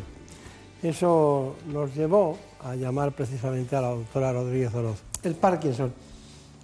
El Parkinson, em, no todos los Parkinson son iguales. He visto Parkinson que han ido utilizado a personas que los han dejado prácticamente en silla de ruedas, que cursan con ansiedad, angustia, depresión, mucha depresión, ¿eh? Y otros que, mal que bien, mm, van, van navegando por la vida. ¿no? ¿Por qué no me puede explicar usted eso? Sí, así es. La enfermedad de Parkinson es eh, una enfermedad en la que con que se cumplan unos criterios básicos ya es enfermedad de Parkinson, que son tener una torpeza en la que se produce un agotamiento progresivo a la hora de realizar movimientos, una lentitud en la realización de los movimientos, rigidez y temblor. Pero con tener torpeza y temblor o torpeza y rigidez ya existe el diagnóstico de enfermedad de Parkinson cuando se deben a una degeneración dopaminérgica en la sustancia negra, no por otras razones. Por lo tanto, dicho eso, lo que hay que tener siempre es una torpeza con unas características concretas de la enfermedad de Parkinson. Y después se puede tener temblor o no. Entonces, esto da lugar a que las manifestaciones y las formas en las que predomina la enfermedad de Parkinson en unos pacientes sean o muy tremóricas, con mucho temblor, o con menos temblor. Existen distintos endofenotipos que se llaman así. Y las evoluciones, aunque a nivel individual nunca se le puede decir a un individuo cómo va a evolucionar, sí que existen en grandes grupos los estudios, las formas de inicio tremórico generalmente o en las que predomina el temblor, generalmente tienen una evolución como más benigna, digamos, mientras que las formas que se inician con mucha rigidez, mucha lentitud, mucha torpeza y sobre todo si se inicia con un cuadro más de tipo de alteración de la marcha, suelen tener una evolución peor un poco en la línea de lo que usted mencionaba, ¿no? Con depresión, más trastorno a veces pues de otras esferas que no son solo del movimiento. ¿Por qué ocurre? No lo sabemos. No lo sabemos. Bueno, pero sí sabemos muchas cosas, ¿no? Del Parkinson sabemos muchas. Pero vamos a ponerlo al revés. Eh, hay muchos tics y muchos temblores. Muchos que no son Parkinson. Entonces, usted, uno de sus trabajos consistirá, puede ser Parkinson, llegarán y acaban teniendo un tic o tiene un temblor. Eh, eh, cuando distinguen el diagnóstico que utilizan ustedes los neurólogos, es curioso, pero menos mal de, las últimas tecnologías de la imagen, pero estaban un poco, era la exploración más frecuente, eh, la, más exhaustiva, la más minuciosa, para poder saber qué, qué tenían delante. ¿no? ¿Cómo distingue cualquier temblor del que es Parkinson? ¿Por lo que me acaba de decir? No. La distinción de un temblor que se corresponde con una enfermedad de Parkinson o un temblor que probablemente no es una enfermedad de Parkinson, el temblor en sí mismo es porque el temblor esencial es un temblor que habitualmente no ocurre en reposo. Cuando el paciente está tranquilamente escuchando música, viendo la televisión, charlando, no suele tener temblor. El temblor surge cuando va a realizar una acción cuando va a comer, cuando va a beber, cuando va a escribir, cuando va a abrocharse un botón, cuando va a afeitarse, a maquillarse. Es un temblor de acción. Y es un temblor, por tanto, que desde ese punto de vista es más invalidante con mucha frecuencia que el temblor de la enfermedad de Parkinson. Porque, por contra, el temblor de la enfermedad de Parkinson es un temblor de reposo que habitualmente suele desaparecer al inicio de la acción. Lo que ocurre es que a veces es de tal intensidad estando en reposo que se convierte en una cosa también enormemente invalidante y molesta esto sin hablar del estigma social que esto produce. Y luego están los temblores mixtos, que son los temblores en los que se tiembla prácticamente en cualquier circunstancia, en temblor, en reposo, perdón, en acción, en posición. Eso es en cuanto a la semiología del temblor. Luego, lógicamente, hay que buscar si hay otros signos neurológicos, además del temblor, como pueden ser la torpeza, como puede ser la rigidez, que ya nos van a estar apuntando a que no estamos ante un temblor esencial, puro y duro, sino que ya estamos ante otra enfermedad neurológica en la que posiblemente están ocurriendo otras cosas y se debe a otra naturaleza, como por ejemplo puede ser la enfermedad de Parkinson, la más frecuente. Claro. Yo siempre tenía el esquema mental de que eh, el temblor de reposo era Parkinson y el temblor intencional era cerebelo, ¿no?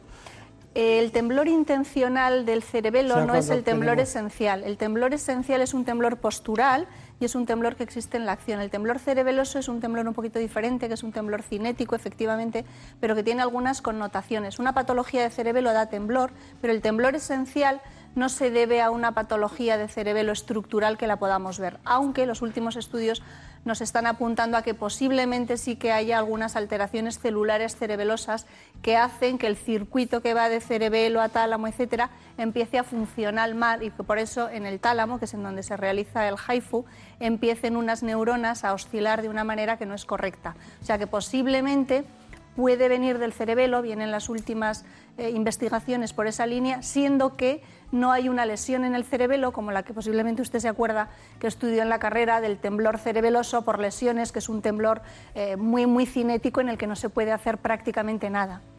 y que es más intencional, ¿no? porque el otro es más de reposo. Bueno, es un esquema en un ginecólogo para situarse eh, ante lo que estamos, ¿no? Como era, menos, sí. Como era mi caso, ¿no? Ya después viene la profundidad. Cuando usted habla de GIFU cada vez, eh, está hablando de los ultrasonidos de alta intensidad. Sí. Por eso habla de HIFU. Hablo de HIFU, que es, o HIFU, la, eh, el acrónimo dicho en inglés de los ultrasonidos de alta intensidad. Bueno, es como le llamamos habitualmente nosotros, por eso, claro. sin darme cuenta, lo digo. Bueno, ¿hay alguna sustancia que intervenga en el Parkinson? Sí.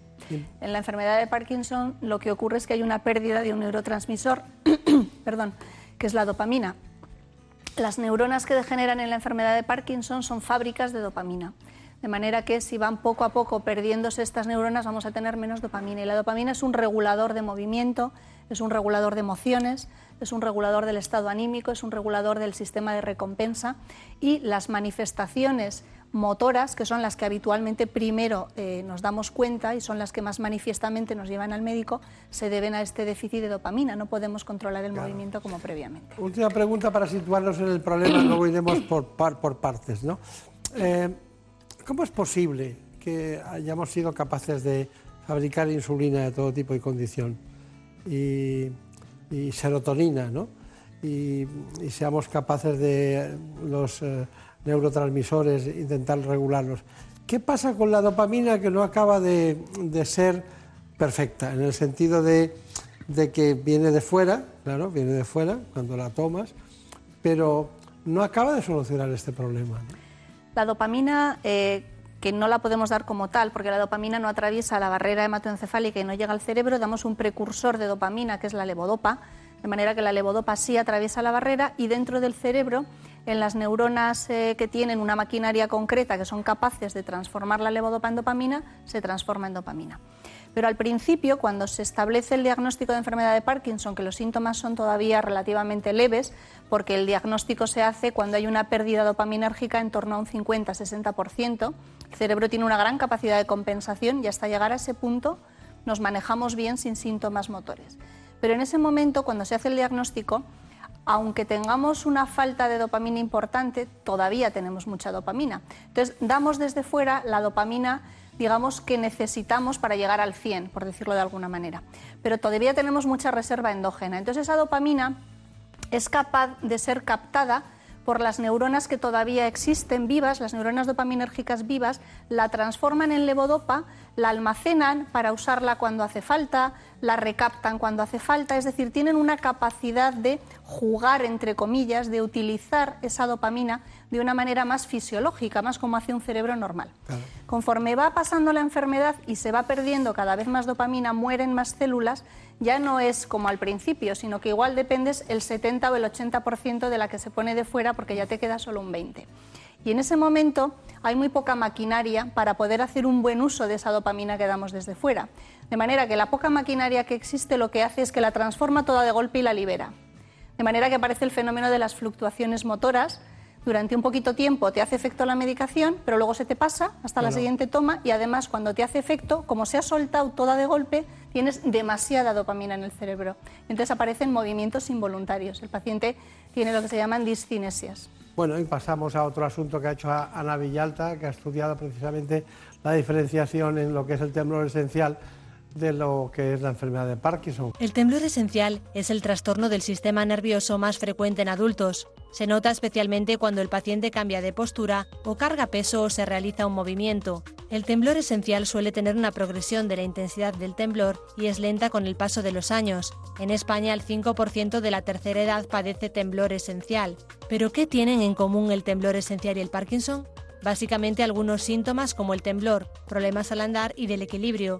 Sin embargo, son enfermedades distintas. El Parkinson es un trastorno degenerativo, idiopático y lentamente progresivo del sistema nervioso central, caracterizado por disminución y lentitud de los movimientos, rigidez muscular y temblor de reposo. Existen estudios clínicos, epidemiológicos, de imágenes genéticos y patológicos que apoyan un cierto vínculo entre las dos enfermedades. No obstante, mientras que la enfermedad de Parkinson suele considerarse una dolencia con un pronóstico complejo, el temblor esencial suele considerarse una enfermedad benigna. Nos vamos a entrar en la, en la- en la esencia de lo que queríamos en este espacio, ¿no? Doctora Rodríguez Oroz, vamos a hablar de los ultrasonidos de alta intensidad. Les voy a poner un, un reportaje y después usted me comenta las indicaciones, contraindicaciones y cómo lo ve. Pues ustedes tienen un gran especialista en, en neurocirugía, el doctor Guridi, que está como director de ese departamento, que también tienen cosas que decir en este aspecto. ¿no? Pero vamos, vamos a ver el, caso de, esta nueva tecnología, que es una tecnología, porque a mí me gusta decir las cosas como son. No conozco a nadie de Siemens, a nadie, pero, pero es una tecnología de alguien que se ha interesado por ese tema, que es, Siemens la creadora de este, de este efecto. La Clínica Universidad de Navarra ha incorporado recientemente un equipo HIFU, que es un equipo de ultrasonidos eh, con alta intensidad para poder hacer lesiones en estructuras muy profundas, como son los ganglios basales, en pacientes que teóricamente no serían candidatos a cirugía. Esta técnica es una técnica no invasiva y no necesita cirugía. Los pacientes candidatos inicialmente a este tipo de terapia serían pacientes con temblor, tanto temblor esencial como temblor parkinsoniano, que por su edad o por sus características no pudieran ser sometidos a cirugía, vamos a decir, abierta. Se le pone un marco de estereotaxia al paciente y se depila y se le tumba en la camilla de resonancia y se le coloca una membrana por fuera de la cabeza para que los rayos no quemen la piel. El paciente durante el procedimiento estaría despierto, sin nada de medicación, y está dentro de la propia resonancia, de tal manera que se hace siempre todo el tratamiento dentro de la propia resonancia. Se considera que la temperatura del organismo es 37 grados, por lo cual lesiones que, por ejemplo, pueden estar en 40, 45 grados son lesiones que vamos a decir son reversibles, no producen ninguna lesión en la subida de temperatura. Sin embargo, sí producen un efecto clínico, es decir, el paciente mejora con esa subida de temperatura, vamos a decir, mínima. Una vez que hemos obtenido esta respuesta, se sube la temperatura por encima de 55 60 grados y entonces consideramos que la lesión a esa temperatura determinada sería una lesión ya irreversible y entonces el beneficio del temblor sería para siempre.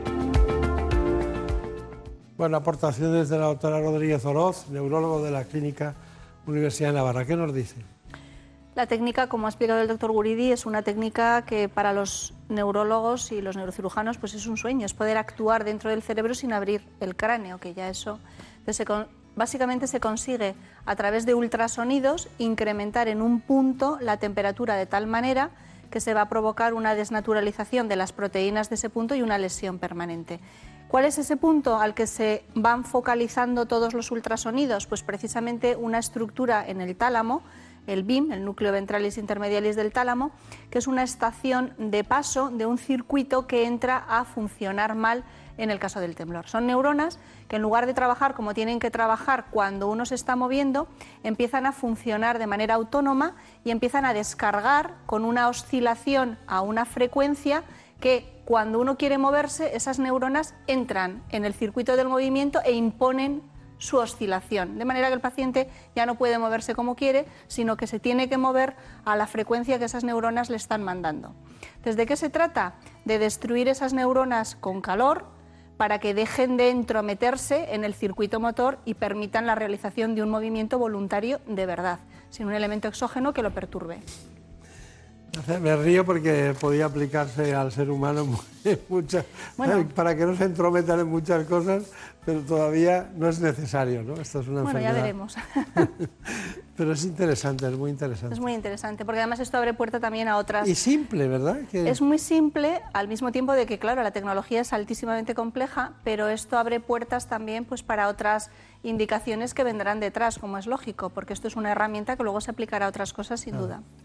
Vamos a dar un paso más en el ámbito de la cirugía. Lo hacemos con el doctor Jorge Guridi, ¿eh?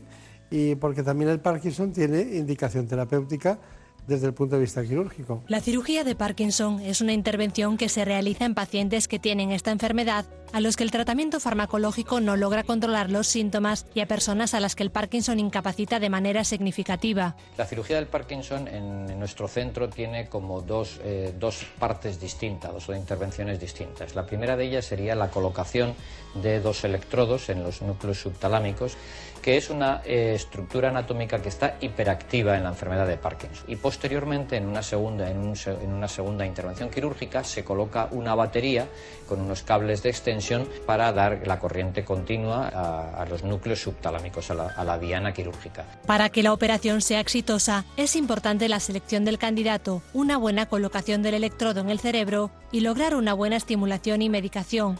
Las ventajas de esta cirugía son múltiples. Logra un retroceso de la dolencia, produce mejoras del movimiento y una disminución de la rigidez y los temblores y permite reducir la medicación, lo que se traduce en una mejora de la calidad de vida de los pacientes.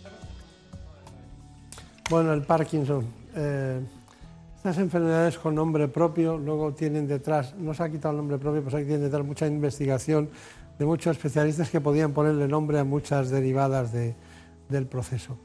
Nos queda la conclusión, doctora Rodríguez Oroz. Eh, no le voy a decir vaya con cuidado, no le voy a decir eso, pero no se olvide de las cosas fundamentales si puede ser, ¿eh? porque a veces la televisión, un especialista en neurología, cuando está con paciente nunca se olvida de nada, pero está... aquello tenía que haberlo dicho. Pues con tranquilidad, ¿qué quiere contarnos? Quiero contar que la gente que padece temblor y que el temblor le afecta en su calidad de vida, independientemente de si es un temblor esencial o es un temblor de Parkinson, y no consigue suficiente satisfacción con las medidas farmacológicas para tener una calidad de vida adecuada, tenemos a día de hoy un tratamiento sin abrir el cráneo, un tratamiento no invasivo, altamente eficaz para resolver el temblor y que por otra parte, en el caso de la enfermedad de Parkinson, que como hemos dicho al inicio, hay muchos pacientes que no tienen temblor o que el temblor no es el principal síntoma, tampoco hay que estar desesperados, porque tenemos un tratamiento que en este caso sí es invasivo, que es la cirugía colocando electrodos para resetear nuevamente una actividad neuronal que se ha vuelto aberrante en el caso del Parkinson por la pérdida de dopamina, y esas neuronas no trabajan como tienen que trabajar porque les falta dopamina, se puede resetear la actividad de esas neuronas en el núcleo subtalámico mediante la colocación de electrodos que se programan para pasar una corriente eléctrica concreta y el beneficio ya no solo en el temblor, que también, sino en todos los demás síntomas que yo decía, la torpeza, la rigidez, es muy llamativo y la calidad de vida de estos pacientes empieza a cambiar drásticamente en el momento en el que tienen un beneficio mantenido, en todos estos problemas y sin las fluctuaciones motoras y los movimientos involuntarios que a partir de un punto hemos mencionado que ocurrían como consecuencia de la progresión de la enfermedad y de la pérdida mayor de dopamina y por tanto la no satisfactoria respuesta al tratamiento con levodopa. Muchas cosas por hacer y no se queden si tienen dudas de si pueden mejorar con la duda porque seguramente puede haber una solución, no para todos, pero sí para muchos de los pacientes que pueden estar sufriendo estas eh, circunstancias. Ah, claro. Bueno, pues ha sido un placer, no la conocía. Igualmente. Personalmente, pero... Muchas gracias por la invitación. Sí, ha estado estupendo. Fíjese, hace más de 200 años que Parkinson, que era paleontólogo y médico, eh, descubrió o dio los indicios teóricos de esta patología y seguimos prácticamente no igual, hemos mejorado muchas cosas, pero estamos todavía trabajando en ello. ¿no? Pero estamos más cerca. Yo creo que sí. Hombre, sí. Bueno, Muchas gracias, sobre todo Pamplona y Madrid. Eso sí que está más cerca. Bueno, esperemos que todavía más. Tenemos ahí pendiente un tren. Muchas gracias. Gracias a usted.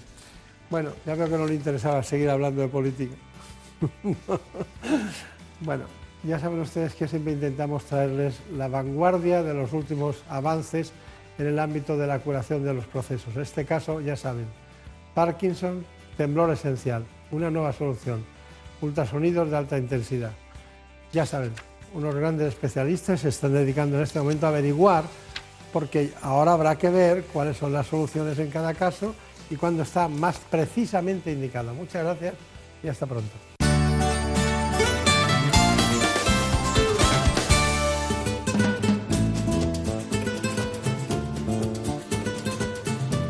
Ha llegado el momento de conocer lo que publican nuestros compañeros de La Razón en ese suplemento de A tu Salud. Saludos desde La Razón. Con motivo del Día Mundial del Papiloma Humano, dedicamos nuestra portada a los avances y los retos que quedan pendientes en la inmunización frente a esta enfermedad, ya que vacunar a los niños varones podría ser parte de la herramienta para frenar el contagio. Además, publicamos una entrevista sobre hepatitis C con el doctor Francisco Ruiz y también hablamos con el traumatólogo Ángel Villamor, que nos confirma que ahora disponemos de prótesis resistentes a la actividad física. En la sección de alimentación explicamos por qué comer rápido es malo para la salud, pues un reciente estudio español confirma que aumenta el nivel de triglicéridos en sangre. Y en la contra entrevistamos a Silvia Gold, patrona y presidenta de Mundo Sano, quien nos asegura que en España existe un buen plan para abordar la enfermedad de Chagas. Pero estos son solo algunos de los contenidos. Encontrarán más información en las páginas del suplemento a tu salud y durante toda la semana en nuestra web www.larazón.es barra tu salud. Sin más, que pasen una feliz semana.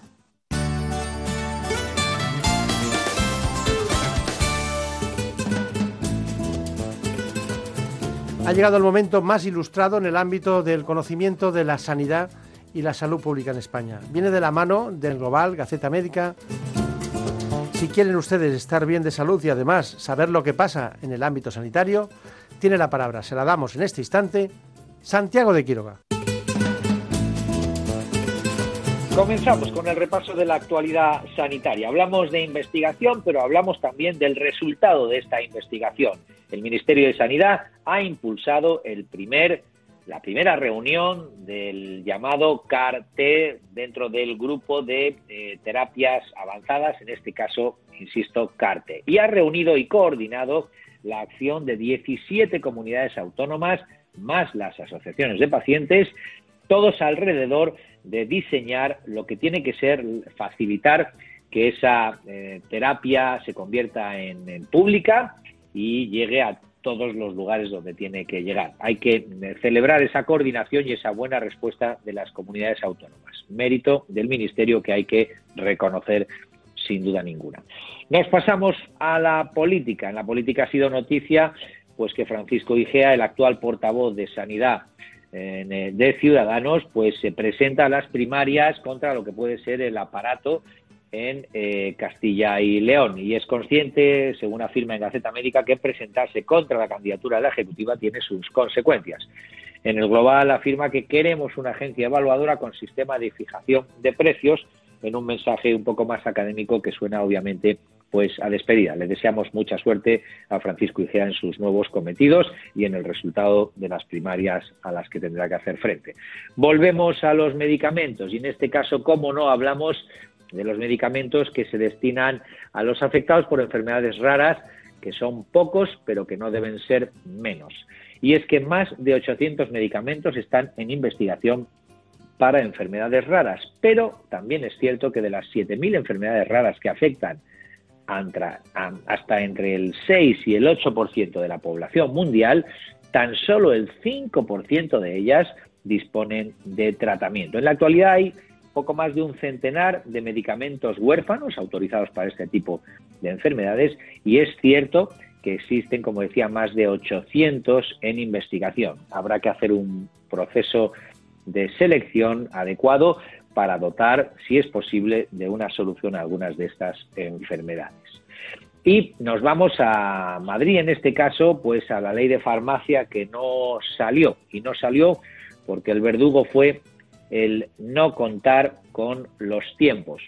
Por un lado, tenemos la actitud más o menos pasiva del partido que debía de apoyar esta ley, que es Ciudadanos, y del intento de echarla adelante mm, acelerando la maquinaria, que es el Partido Popular. Al final, una ley que era buena para la farmacia rural y para las personas que no pueden acceder a los servicios de farmacia y que necesitan de la atención domiciliaria, tendrá que esperar a otro momento. Mientras tanto, el Colegio de Farmacéuticos de Madrid sigue eh, apostando por una atención farmacéutica actualizada y porque una ley de 20 años se actualice en beneficio de todos los ciudadanos.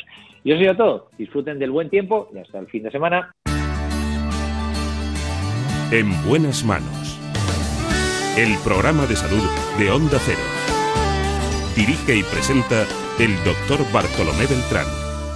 ¿Te lo dije o no te lo dije? Sí, papá. Si es que nunca me haces caso. ¿Cuánto dinero te has gastado ya en, las dichosas humedades para nada? Tienes razón, papá. Si hubieras llamado Murprotec desde el principio, otro gallo cantaría. Que te elimina las humedades de forma definitiva y te dan una garantía de hasta 30 años. Anda, pásame el contacto, por fin. Llama al 930 1130 o entra en murprotec.es. Es que lo que no sepa un padre. En buenas manos.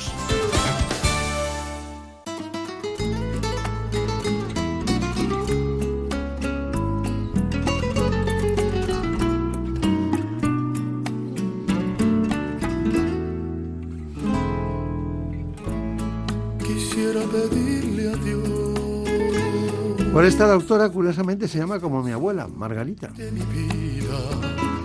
La doctora Margarita Sánchez del Río. Una gran neuróloga que trabaja en Pamplona, en la Clínica Universidad de Navarra. Vamos a hablar con ella de migraña, el tipo de dolor de cabeza más común. Antes de cualquier otra cosa, les propongo este informe.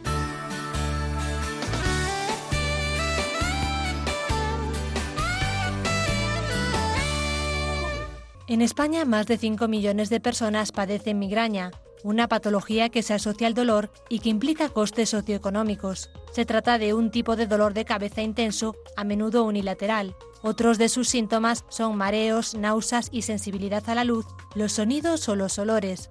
A pesar de ser un dolor muy incapacitante, hasta un 25% de quienes lo sufren nunca ha consultado su dolencia con el médico.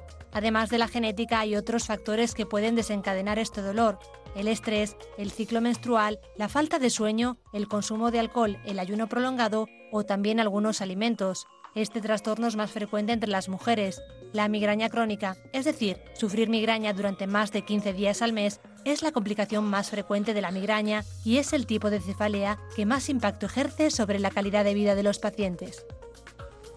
Bueno, por aquí estamos para hablar de migraña con una de las grandes especialistas. Ella trabajó en el Rubén Internacional, ahora está en la Clínica Universidad de Navarra. Hoy es un día en el que estamos profundizando en la neurología en su conjunto de ese gran centro en Pamplona y en Madrid. Bueno, Margarita Sánchez del Río. Realmente, eh, no sé, eh, al principio teníamos, había muchos dolores de cabeza, luego había un dolor crónico, ¿no? Había mucha medicación, la gente tomaba todo lo que quería y eso se ha ido estratificando lentamente hasta que apareció el concepto de migraña. Y cuando aparece el concepto de migraña, que no recuerdo en qué año fue, pero apareció el concepto de migraña y nos encontramos que había, he visto libros que había, pues a lo mejor casi 200 tipos diferentes de migraña, ¿no? Por dec- decir cifras redondas, ¿no? Y, y hay factores comunes a todas, hay factores comunes, y hay otros que no lo son.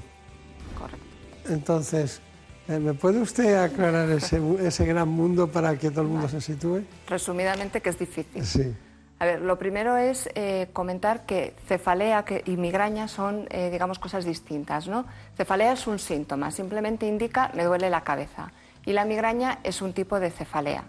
Si quieres, en la migraña podríamos diferenciar como tres subgrupos. La migraña sin aura, la migraña con aura y la migraña crónica. Y dentro de cada una de ellas luego puede haber diferentes grupos, pero para simplificarlo vamos a quedarnos con estos tres.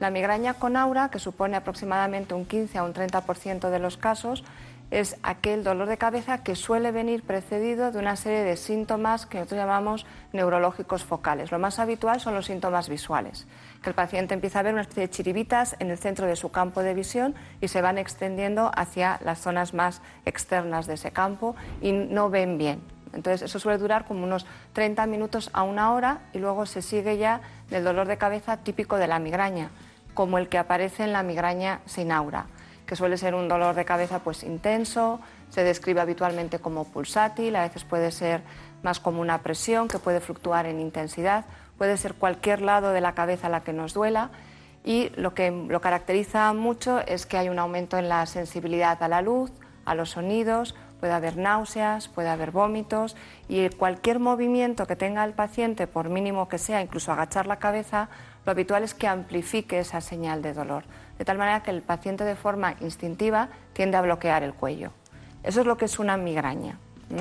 Claro, pero, pero es curioso, ¿no? Porque la, que, la, que, vamos, no iba a decir que les guste, pero la que a mí me parece más fácil es la que tiene aura. Sí, efectivamente, es la que es más, eh, claro, más llamativa y por Te avisa, ¿no? Te dice, cuidado que voy, ¿no? Se meten en un cuarto oscuro eh, tienen unas sensaciones extrañas, no molestéis a mamá, o no, es más frecuente en mujeres, ¿no? Es, más es tres veces más frecuente en la mujer que en el hombre. por eso he dicho no molesten a mamá, hay que ir con mucho cuidado. Hay que ir con cuidado, pero es verdad que es más frecuente en la mujer, sin duda. Bueno. Segundo, em, hay otra cosa de, de, la, de la migraña que me llama mucho, mucho la atención y es que ¿cómo es posible que el 40% de los pacientes en España estén sin diagnosticar? Pues mira, una de las principales razones por lo que pasa eso es que es un problema tan frecuente en la población que lo tendemos a normalizar y muchas veces hay la asociación familiar. Entonces uno está tan acostumbrado a ver a otro miembro de la familia con migraña que, ya lo tienen claro y, no van a consultar al médico, cosa que es un error porque no van a tener acceso a nuevos tratamientos que hay hoy en día. Entonces yo creo que eso es una de las razones por las que no, no van.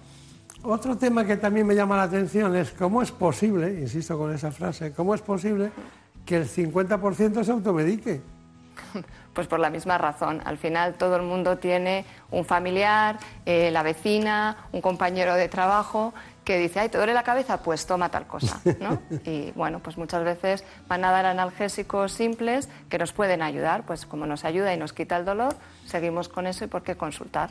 Otro error. Pues tenemos un fármaco nuevo que, todavía no está en España, pero que, que se ha aprobado por las autoridades, creo, europeas, la IMOVIC. La migraña es importante. Se trata de una enfermedad dolorosa y muy incapacitante que afecta a todos los aspectos de la vida de quienes lo padecen, sobre todo en aquellos pacientes que sufren cuatro o más episodios al mes y para quienes padecen migraña crónica. Para estos casos se ha diseñado un nuevo tratamiento que ha sido aprobado recientemente para su uso en toda la Unión Europea y que llegará a España en otoño de este año para su inclusión en la cartera de servicios del sistema sanitario. Se llama Imovig y es el primero de una nueva clase de medicamentos biológicos específicos que actúa bloqueando la acción de una proteína que aumenta durante los ataques del dolor. Concretamente, este fármaco bloquea el receptor del péptido relacionado con el gen de la calcitonina, que desempeña un papel fundamental en el desarrollo de la migraña. Una sola aplicación al mes mediante una inyección subcutánea autoadministrada permite al paciente reducir a la mitad los episodios.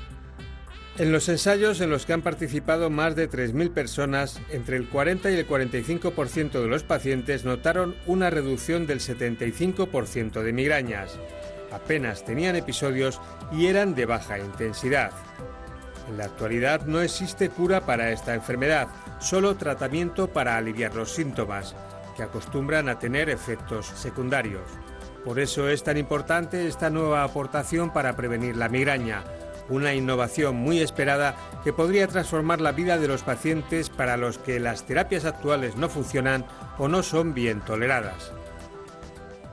Bueno, doctora Margarita Sánchez del Río, ¿por qué no nos pone en contexto este avance? ¿no? Porque me imagino que habrá...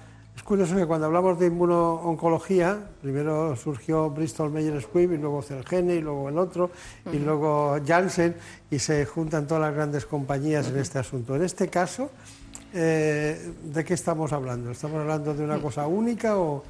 No, a ver, son unas nuevas eh, moléculas que van a ayudarnos a prevenir la migraña. Realmente van a salir cuatro fármacos dentro de estos grupos de anticuerpos. Este que habéis mencionado vosotros es, va eh, en concreto contra el receptor de esa molécula que es el principal neurotransmisor de las vías de dolor, que el acrónimo es el CGRP. Pero hay otras tres anticuerpos que van a ir contra la propia molécula. La importancia de estos tratamientos es que es de las primeras veces que realmente se diseña un fármaco para tratar la migraña. Hasta ahora estábamos utilizando fármacos preventivos que servían para otro tipo de problemas de salud, como eran muchos antiepilépticos, betabloqueantes, antidepresivos. Son fármacos que salieron primero al mercado con una indicación, como puede ser la depresión o la epilepsia, y que luego con el paso del tiempo y con ayuda de ensayos clínicos se ve que funciona también para controlar el dolor pero son, tienen varias otras acciones. Estos fármacos están diseñados para bloquear esta molécula que, como he dicho antes, es el principal neurotransmisor de las vías de dolor. Es Entonces, el lenguaje de especialistas ya, es biológico. Es un biológico, aunque sea un anticuerpo, tengo que decir que no modifica para nada el sistema inmune, ¿vale? que es una de las preguntas que a veces surge. Entonces, ¿esto va a hacer que yo esté inmunodeprimido? ¿Voy a tener más infecciones? No, porque la acción es muy específica para bloquear esta sustancia o su receptor. Claro, es, un, es un medicamento diana, diríamos, de- alguna manera. Eso sería ideal, ¿no? Que todo fuera así, ¿no?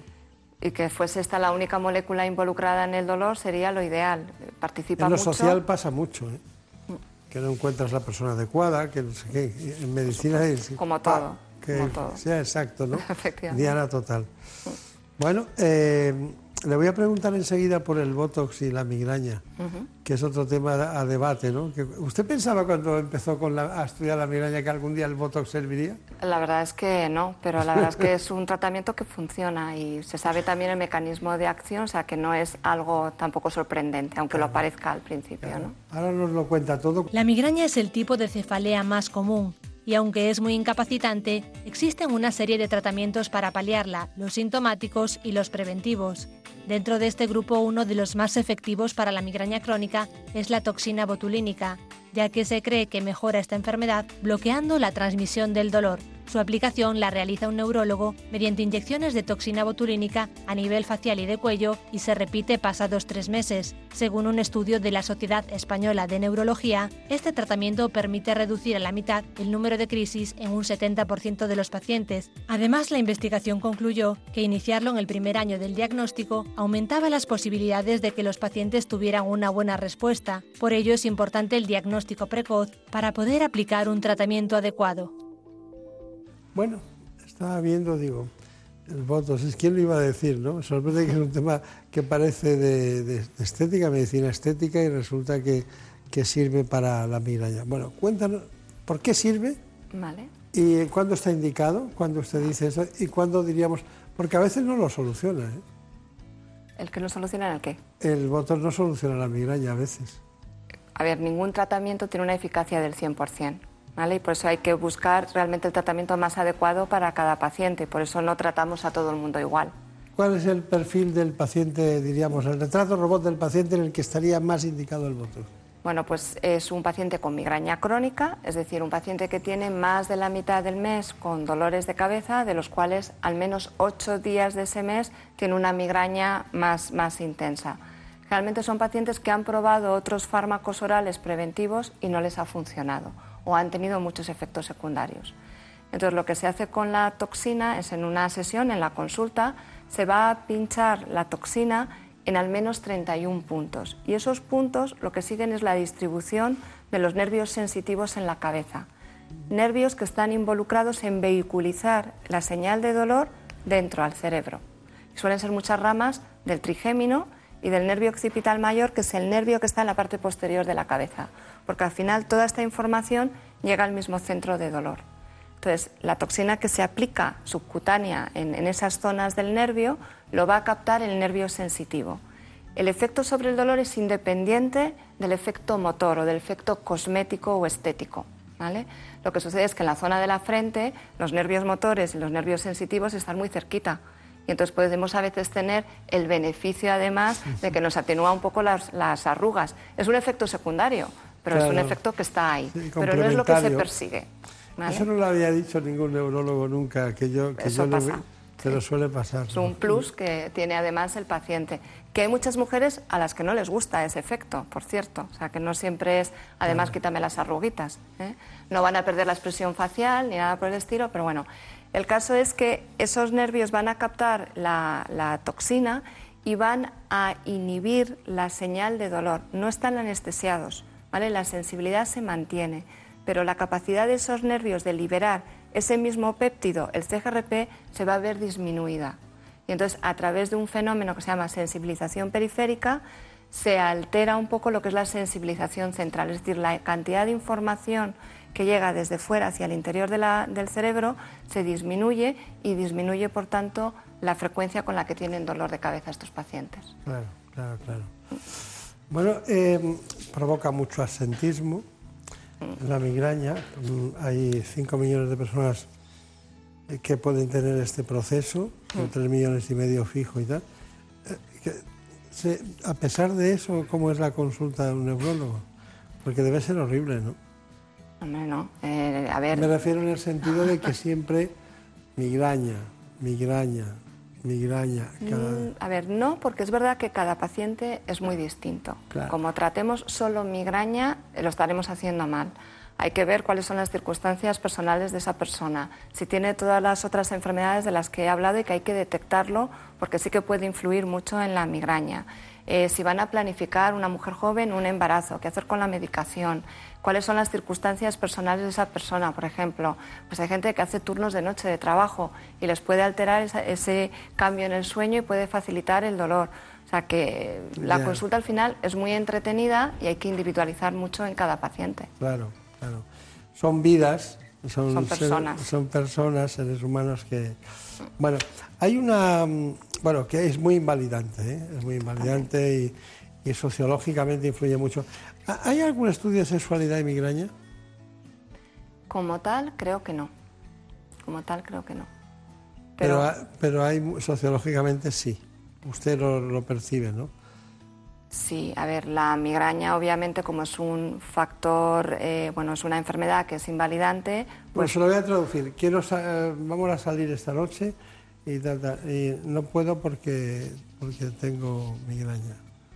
Eh, otro día se organiza todo y una gran organización de mucha gente. No, no puedo ir, vete tú porque tengo migraña, ¿no? es exactamente es uno de los grandes problemas. O sea, la migraña no solo es invalidante en el momento en que están teniendo el ataque, sino que muchos de los pacientes dejan de hacer muchas actividades o planificar actividades por culpa de miedo a tener el ataque. Y ya se ha visto a través del estudio con la Asociación de Pacientes, ese que presentabas antes, que no solamente afecta al paciente, sino también a su entorno. Porque esas personas que están, el marido, la mujer, los hijos, también se van a ver afectados porque ese familiar tiene el dolor de cabeza, les afecta también en su vida. Entonces no hay que infravalorarlo bajo ningún concepto.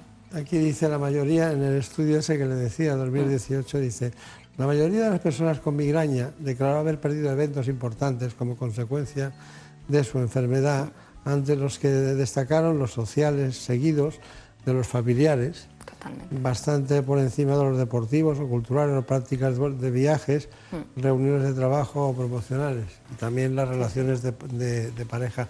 Y me lo enfocaba más a la mujer porque es más frecuente en las mujeres, aunque sea de, lo- de los dos. Bueno, pero también somos lo que comemos. También somos. Y de repente estás muy bien y pruebas un, un alimento en el extranjero o donde sea, aunque los conozcas muy bien, la dieta que tienes en nevera o con lo que tienes pensado comer durante la semana. Pues ya sabemos que el, que el tanino del vino tinto es un desencadenante. Correcto. ¿El chocolate es desencadenante? No, eso es uno de los grandes mitos que hay. A ver, cuando eh, empieza el ataque de migraña, no empieza ya en la fase de dolor de cabeza, sino que hay una serie de síntomas previos que pueden estar más o menos marcados en cada paciente, porque nuevamente cada paciente es un mundo, y son lo que llamamos síntomas premonitorios. Entonces hay gente que, por ejemplo, se puede encontrar como más hiperactivo, gente que está bostezando más, gente a la que le apetece tomar dulce y uno de los dulces más habituales que buscamos cuando Claro. tenemos esa carencia por el dulce es el chocolate. En ese momento no me duele la cabeza, me puede doler la cabeza llegar a la fase de cefalea unas horas más tarde y hacemos la falsa asociación que el dolor de cabeza me ha desencadenado el ataque. Y es ahí donde nace el mito. Está muy callada Ana Villalta, pero se lo ha trabajado mucho eso. Se lo encargamos y hizo este reportaje. Llevar hábitos de vida saludable es importante a la hora de mantener a raya las migrañas, y es que la cronificación de esta enfermedad está relacionada con varios factores que favorecen su aparición. Uno de ellos es la alimentación. Existen algunos productos como el chocolate, el café, las nueces o el queso que podrían funcionar como desencadenantes. Sin embargo, no existe una norma para todos los pacientes. Por este motivo, los expertos recomiendan en principio no restringir ningún alimento, evaluar cada caso en concreto y optar por la dieta mediterránea.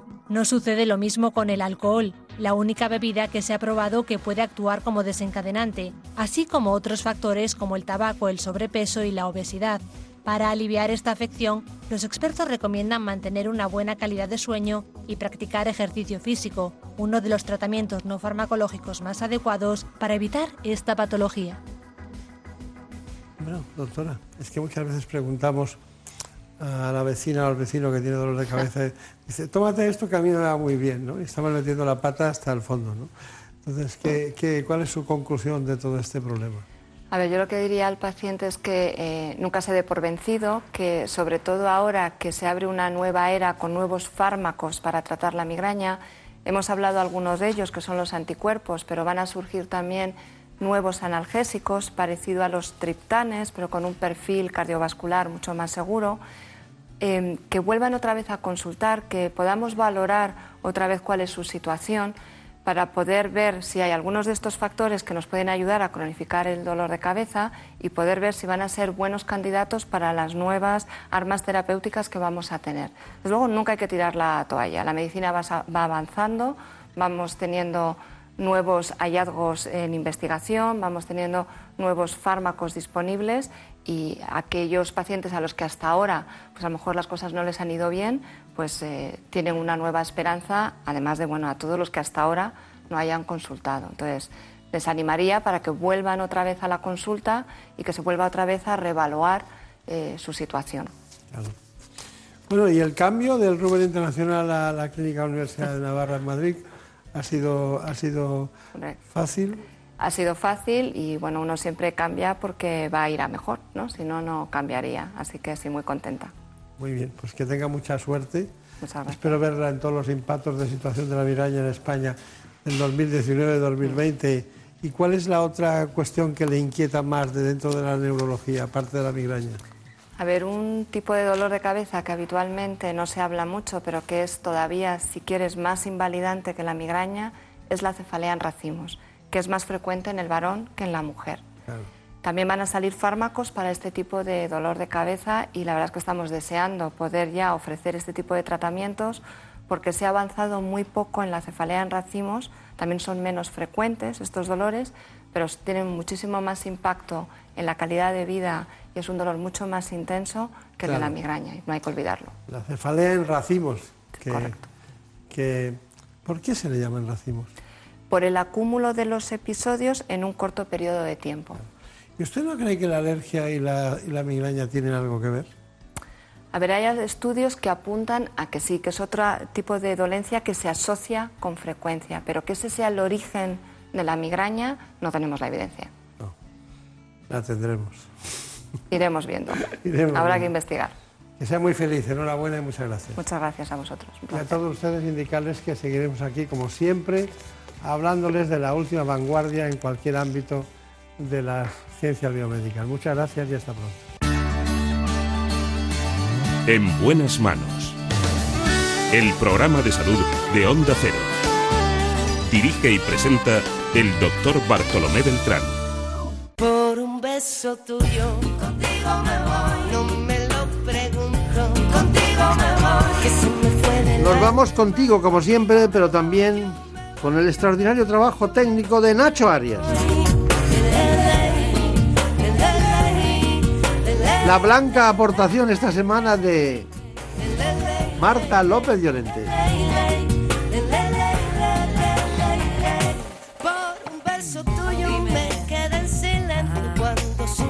Les dejamos, volveremos la semana que viene y seguiremos como siempre hablando de salud.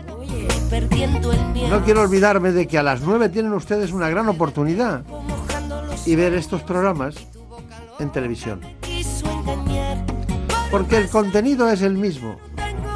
Así que les espero en la sexta a las 9 de la mañana. Por un beso tuyo, contigo me voy. No juegues conmigo, contigo me voy. Quédate esta noche, contigo me voy.